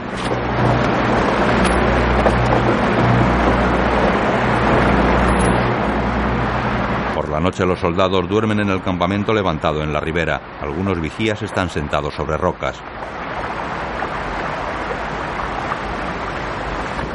Cuatro hombres nadan sigilosos hacia el campamento. Los soldados duermen en hamacas y en el suelo. Los cuatro hombres salen del agua y caminan agachados por la orilla. Son Rodrigo, Fielding, otro jesuita y un guaraní. Mendoza camina con una navaja en la mano.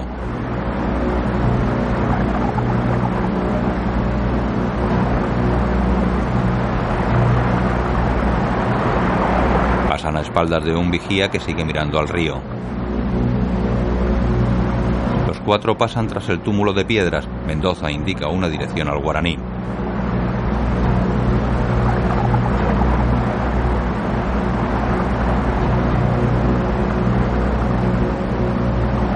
Acercan a los barriles de pólvora. Un soldado duerme en una hamaca. El guaraní coge un barril. El vigía gira sin verles. Fielding y Mendoza están tumbados entre las rocas.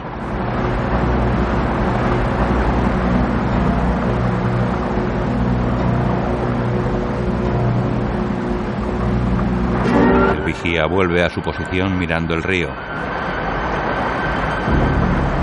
Jesuitas y el guaraní cogen los barriles de pólvora.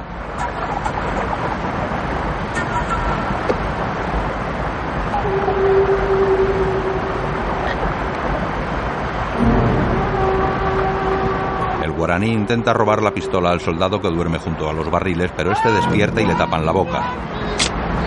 Mendoza le clava la navaja. Fielding cierra los ojos, luego mira al vigía que sigue observando el río. Mendoza remata al soldado en la hamaca.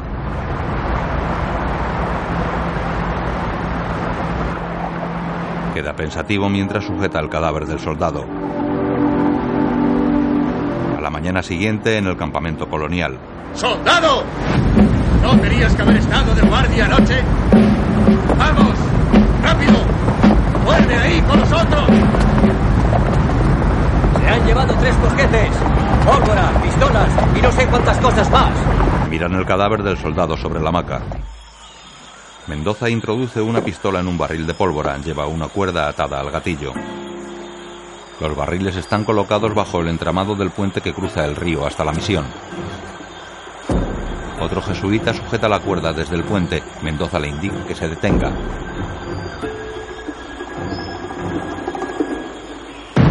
Cataratas el agua cae desde la altiplanicie.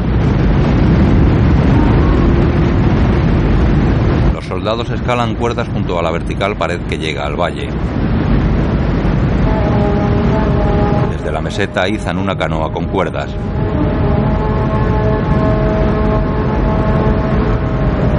El grueso de las tropas está arriba. Y canoa ascienden por la escarpada pared. Varios hombres tiran de las cuerdas cerca de un cañón ya montado.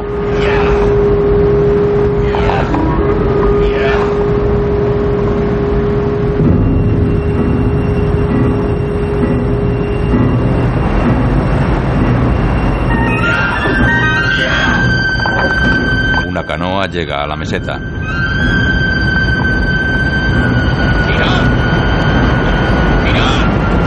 La rocosa pared del acantilado está cruzada por cuerdas con material y hombres sujetos a ellas. El niño guaraní observa desde un árbol a las canoas de los coloniales surcando las tranquilas aguas de esa zona del río.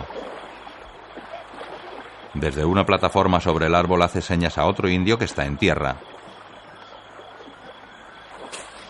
El indio corre mientras el niño baja del árbol. En la misión, Mendoza se pone el cincho con su espada sobre el hábito de jesuita.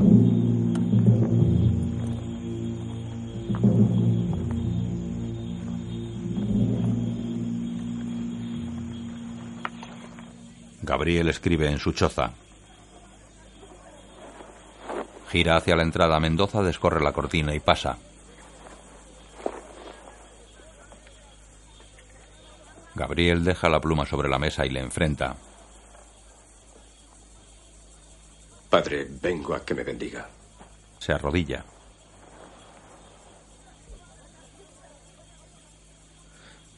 No.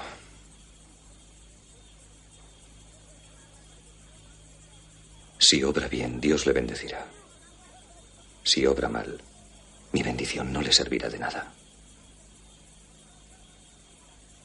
Si la fuerza es lo que vale, no hay lugar para el amor en el mundo. Puede que sí, que así sea. Pero yo no tengo ánimo de vivir en un mundo así, Rodrigo. Se levanta y se acerca a Mendoza, le toma de las manos y le impulsa para que se levante. No puedo bendecirle. Mendoza le mira y abraza.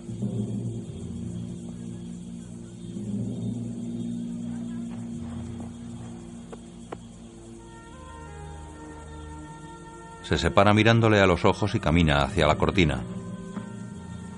Rodrigo. Gabriel se quita la cruz que lleva al cuello.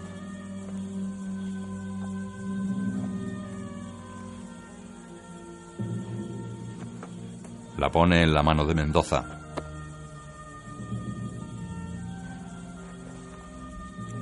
Rodrigo la mira y sale con ella.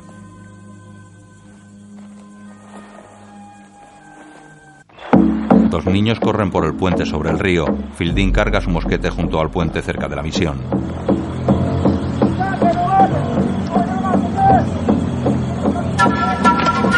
Camina hacia Mendoza.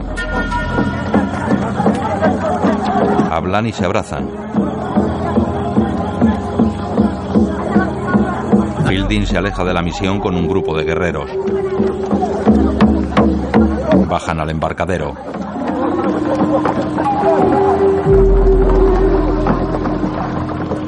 Suben a las canoas y reman a favor de la corriente.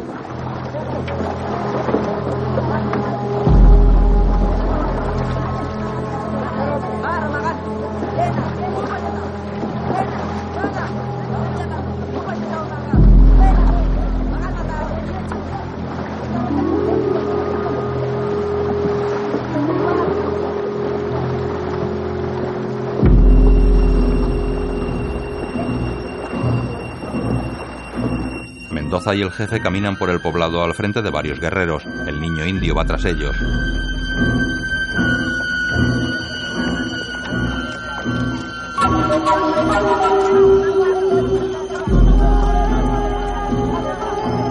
Mendoza detiene al niño. El niño gira y camina en sentido contrario a los guerreros.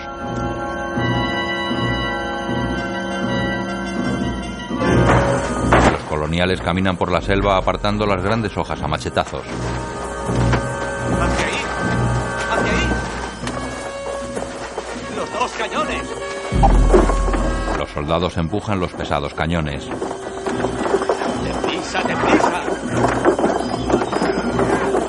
¡El otro cañón! ¡Rápido!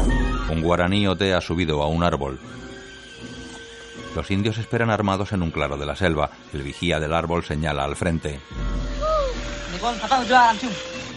Rodrigo se levanta y le mira. ¿Capaz? ¿Capaz? El indio baja del árbol.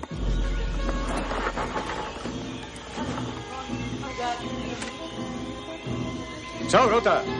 Mendoza y los indios se ponen en marcha. Fielding espera en las canoas con el otro grupo de guerreros escondidos en la vegetación de la orilla.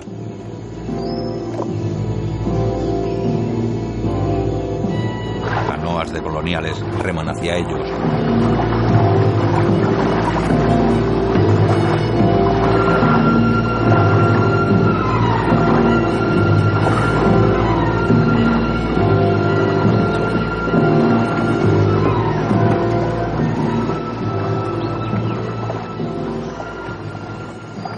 En la misión, mujeres y niños están dentro de una choza.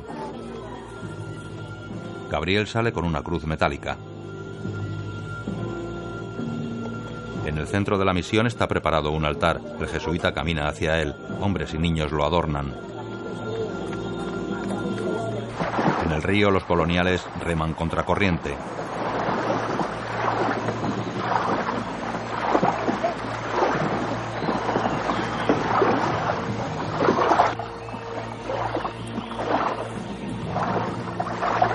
Las canoas de Fielding esperan entre la vegetación se camuflan con ramas. Los coloniales pasan junto a ellos sin verles.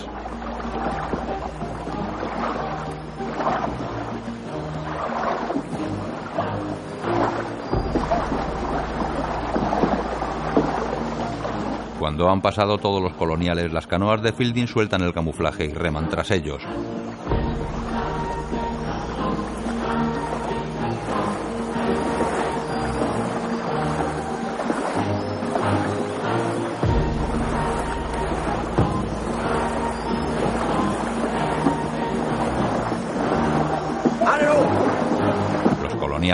Con esfuerzo contracorriente. Las canoas de Fielding se acercan a su espalda. Fielding apunta con su mosquete cuando una canoa de guaraníes aborda a la última de los coloniales. Fielding dispara.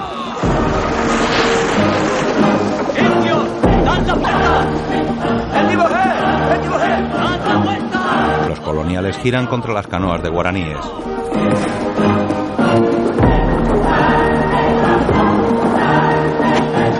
Guaraníes disparan sus arcos, los coloniales sus mosquetes.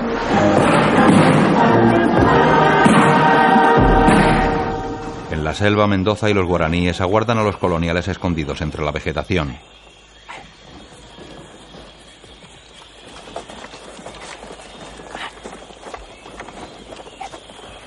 Les atacan.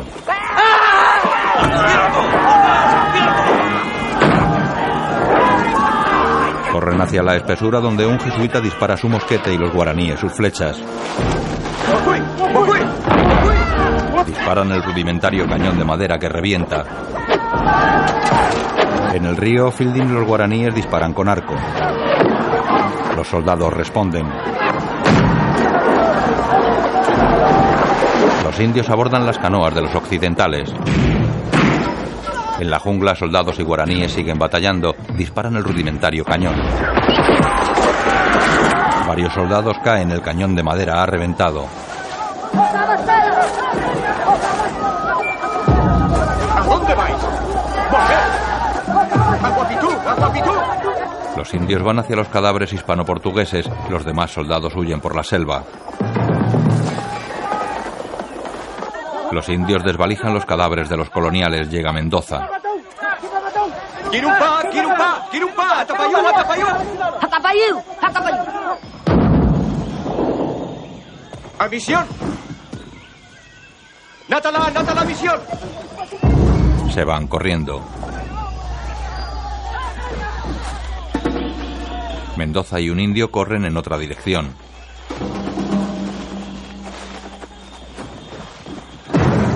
En el río los coloniales disparan con una culebrina colocada sobre una canoa.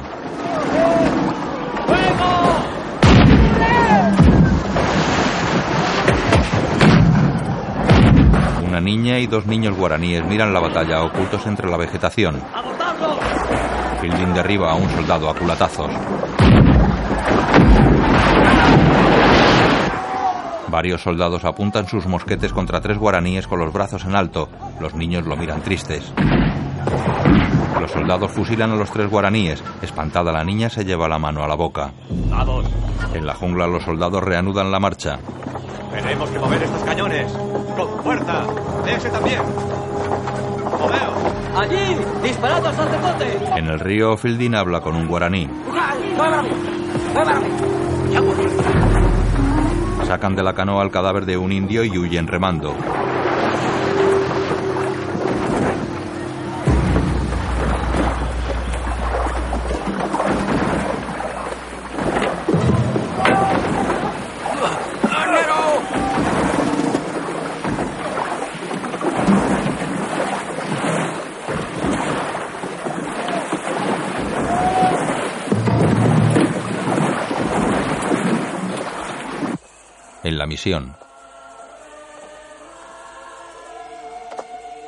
Los soldados llegan a la orilla contraria, al embarcadero.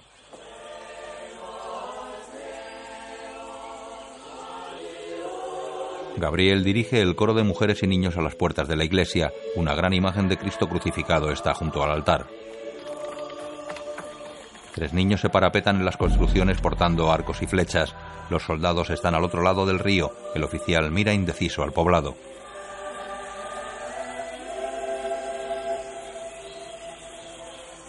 Los soldados se santiguan. El oficial camina decidido hacia sus hombres. No podemos hacer esto. No me interesa. Tomad posiciones. Los soldados obedecen. El oficial coge una antorcha y prende las largas flechas que portan los indígenas que les acompañan. Estos sujetan los largos arcos con los pies.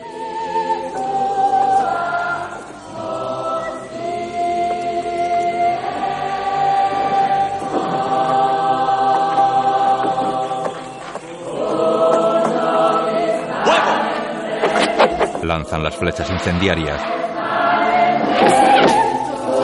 Impactan en la hojarasca que cubre los tejados. Los guaraníes lo miran inquietos. Fielding y dos indios reman a favor de la corriente. Una canoa de coloniales les persigue.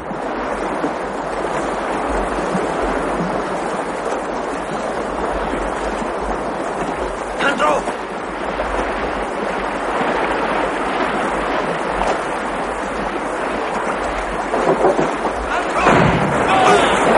Hieren a Fielding. Las canoas llegan a los rápidos.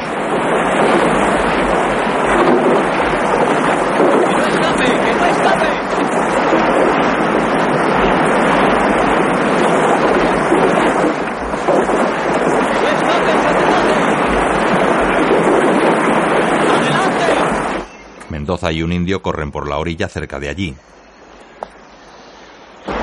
Los coloniales persiguen a la canoa de guaraníes. ¡Cuidado! ¡Hacia aquí, que se! ¡Vamos!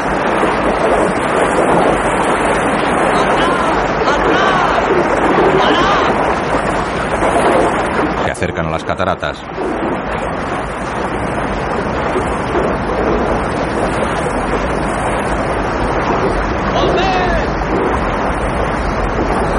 Fielding va sin sentido en la canoa con una herida en la espalda.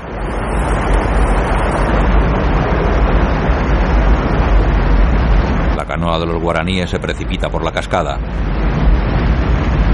Los coloniales reman aterrados. Caen por la catarata.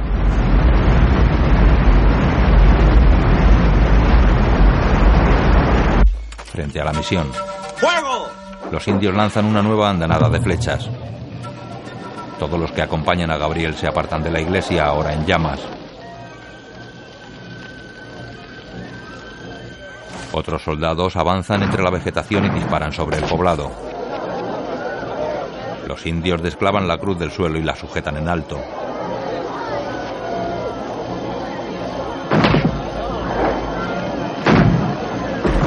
Al otro lado del río, los soldados disparan contra los guaraníes que corren hacia ellos.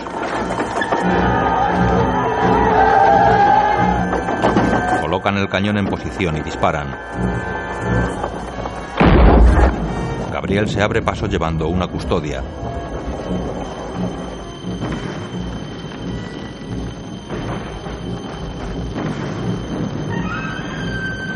Gabriel se pone ante los indios y muestra la custodia. Todos se arrodillan. Los soldados disparan desde las laderas cercanas a la misión. En el río, ¡Fuego! El cañonazo mata a varios indios. Matan al jefe.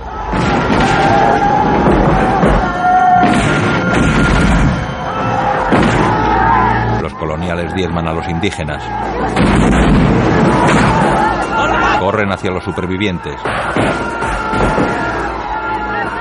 La orilla arenosa del río está sembrada de cadáveres guaraníes. Mendoza y el indio corren por la jungla. En la misión, los indios permanecen arrodillados ante la custodia que sostiene Gabriel. Mendoza llega a espaldas de los soldados que disparan desde la ladera.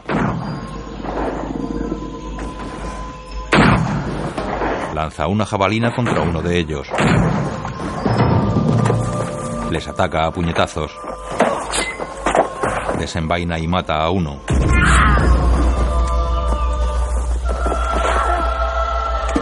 Dispara un mosquete contra otro. Llega corriendo a la misión.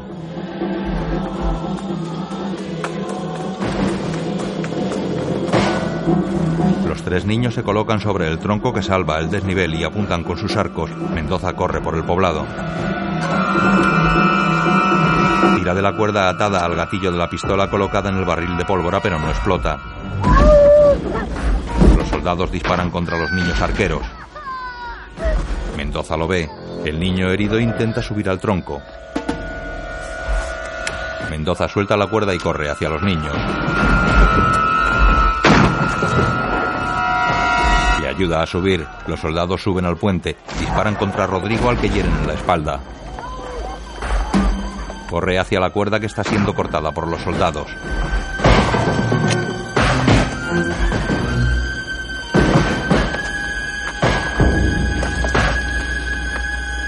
Varios soldados le apuntan. El oficial está con ellos.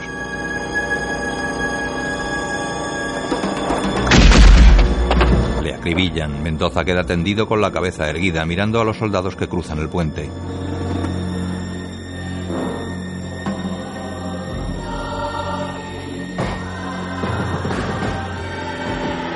Intenta incorporarse pero queda tendido.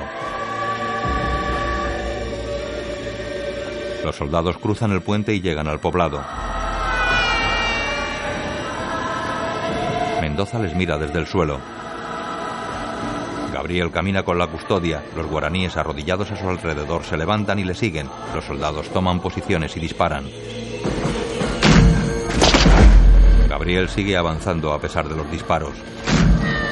Alcanzan a un niño. Mendoza lo mira desde el suelo. Seguidores de Gabriel caen heridos. Corren hacia la jungla sobrepasando a Gabriel.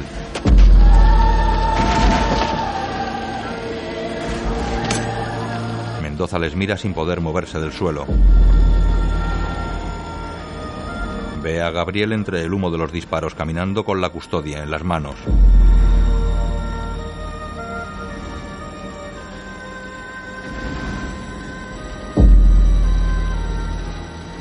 Varios soldados forman un pelotón frente a Gabriel y los guaraníes que aún le siguen.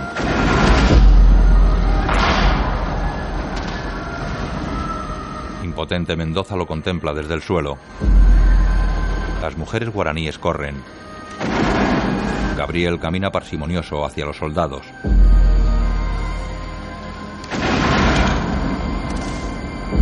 Una descarga le alcanza. Mendoza lo ve.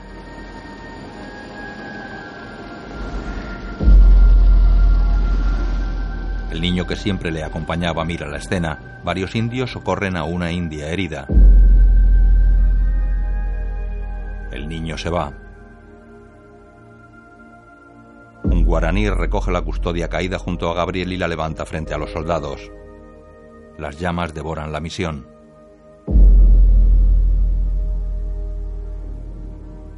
La explanada central está desierta. Todas las chozas alrededor arden con grandes llamaradas.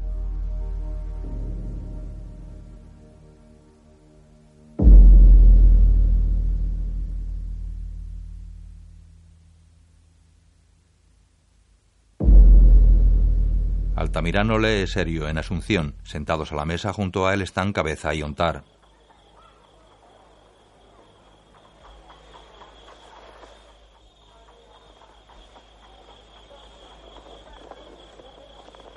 Y tenéis el valor de decirme que esta matanza era necesaria. Hice lo que tenía que hacer. Dado el propósito legítimo que vos sancionasteis, tendría que decir que sí. En verdad, sí.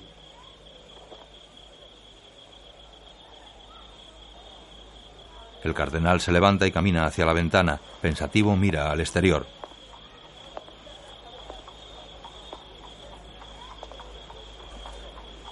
No teníais elección, Eminencia.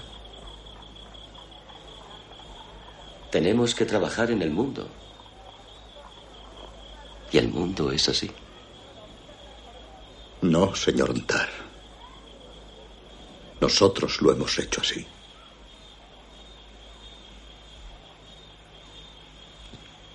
Yo lo he hecho así. Con los ojos humedecidos mira de nuevo a la calle. En la misión de San Carlos, una niña guaraní abre las puertas de la iglesia.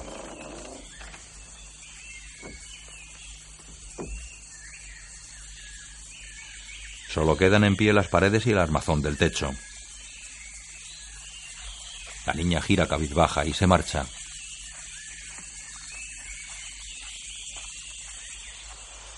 Un candelabro está en el agua. Un violín flota cerca.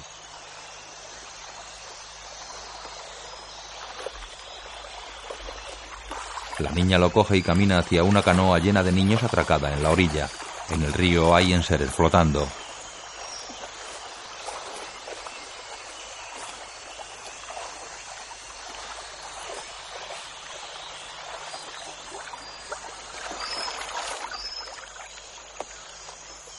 El niño que acompañaba a Mendoza sube a la canoa y rema.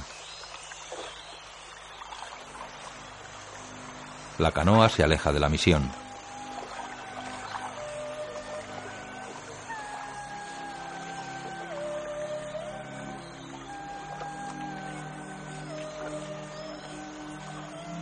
La voz en off del cardenal termina la carta sobre imágenes de la canoa con los niños alejándose.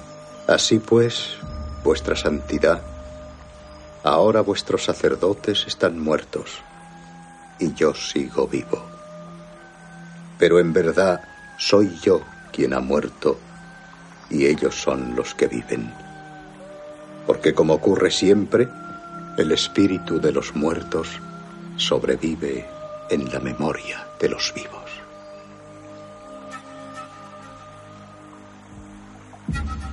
Los indios de Sudamérica aún defienden su tierra y su cultura. Muchos sacerdotes siguen respaldando los derechos de los indios, incluso con sus vidas. La luz brilla en la oscuridad y ésta no la vence. Juan, capítulo 1, versículo 5. Mendoza, Robert De Niro. Gabriel, Jeremy Irons. Altamirano, Ray McCannally. Felipe, Aidan Quinn. Carlota, Cherry Langui. Hunter, Ronald Pickup. Cabeza, Chuck Lowe. Fielding, Liam Neeson.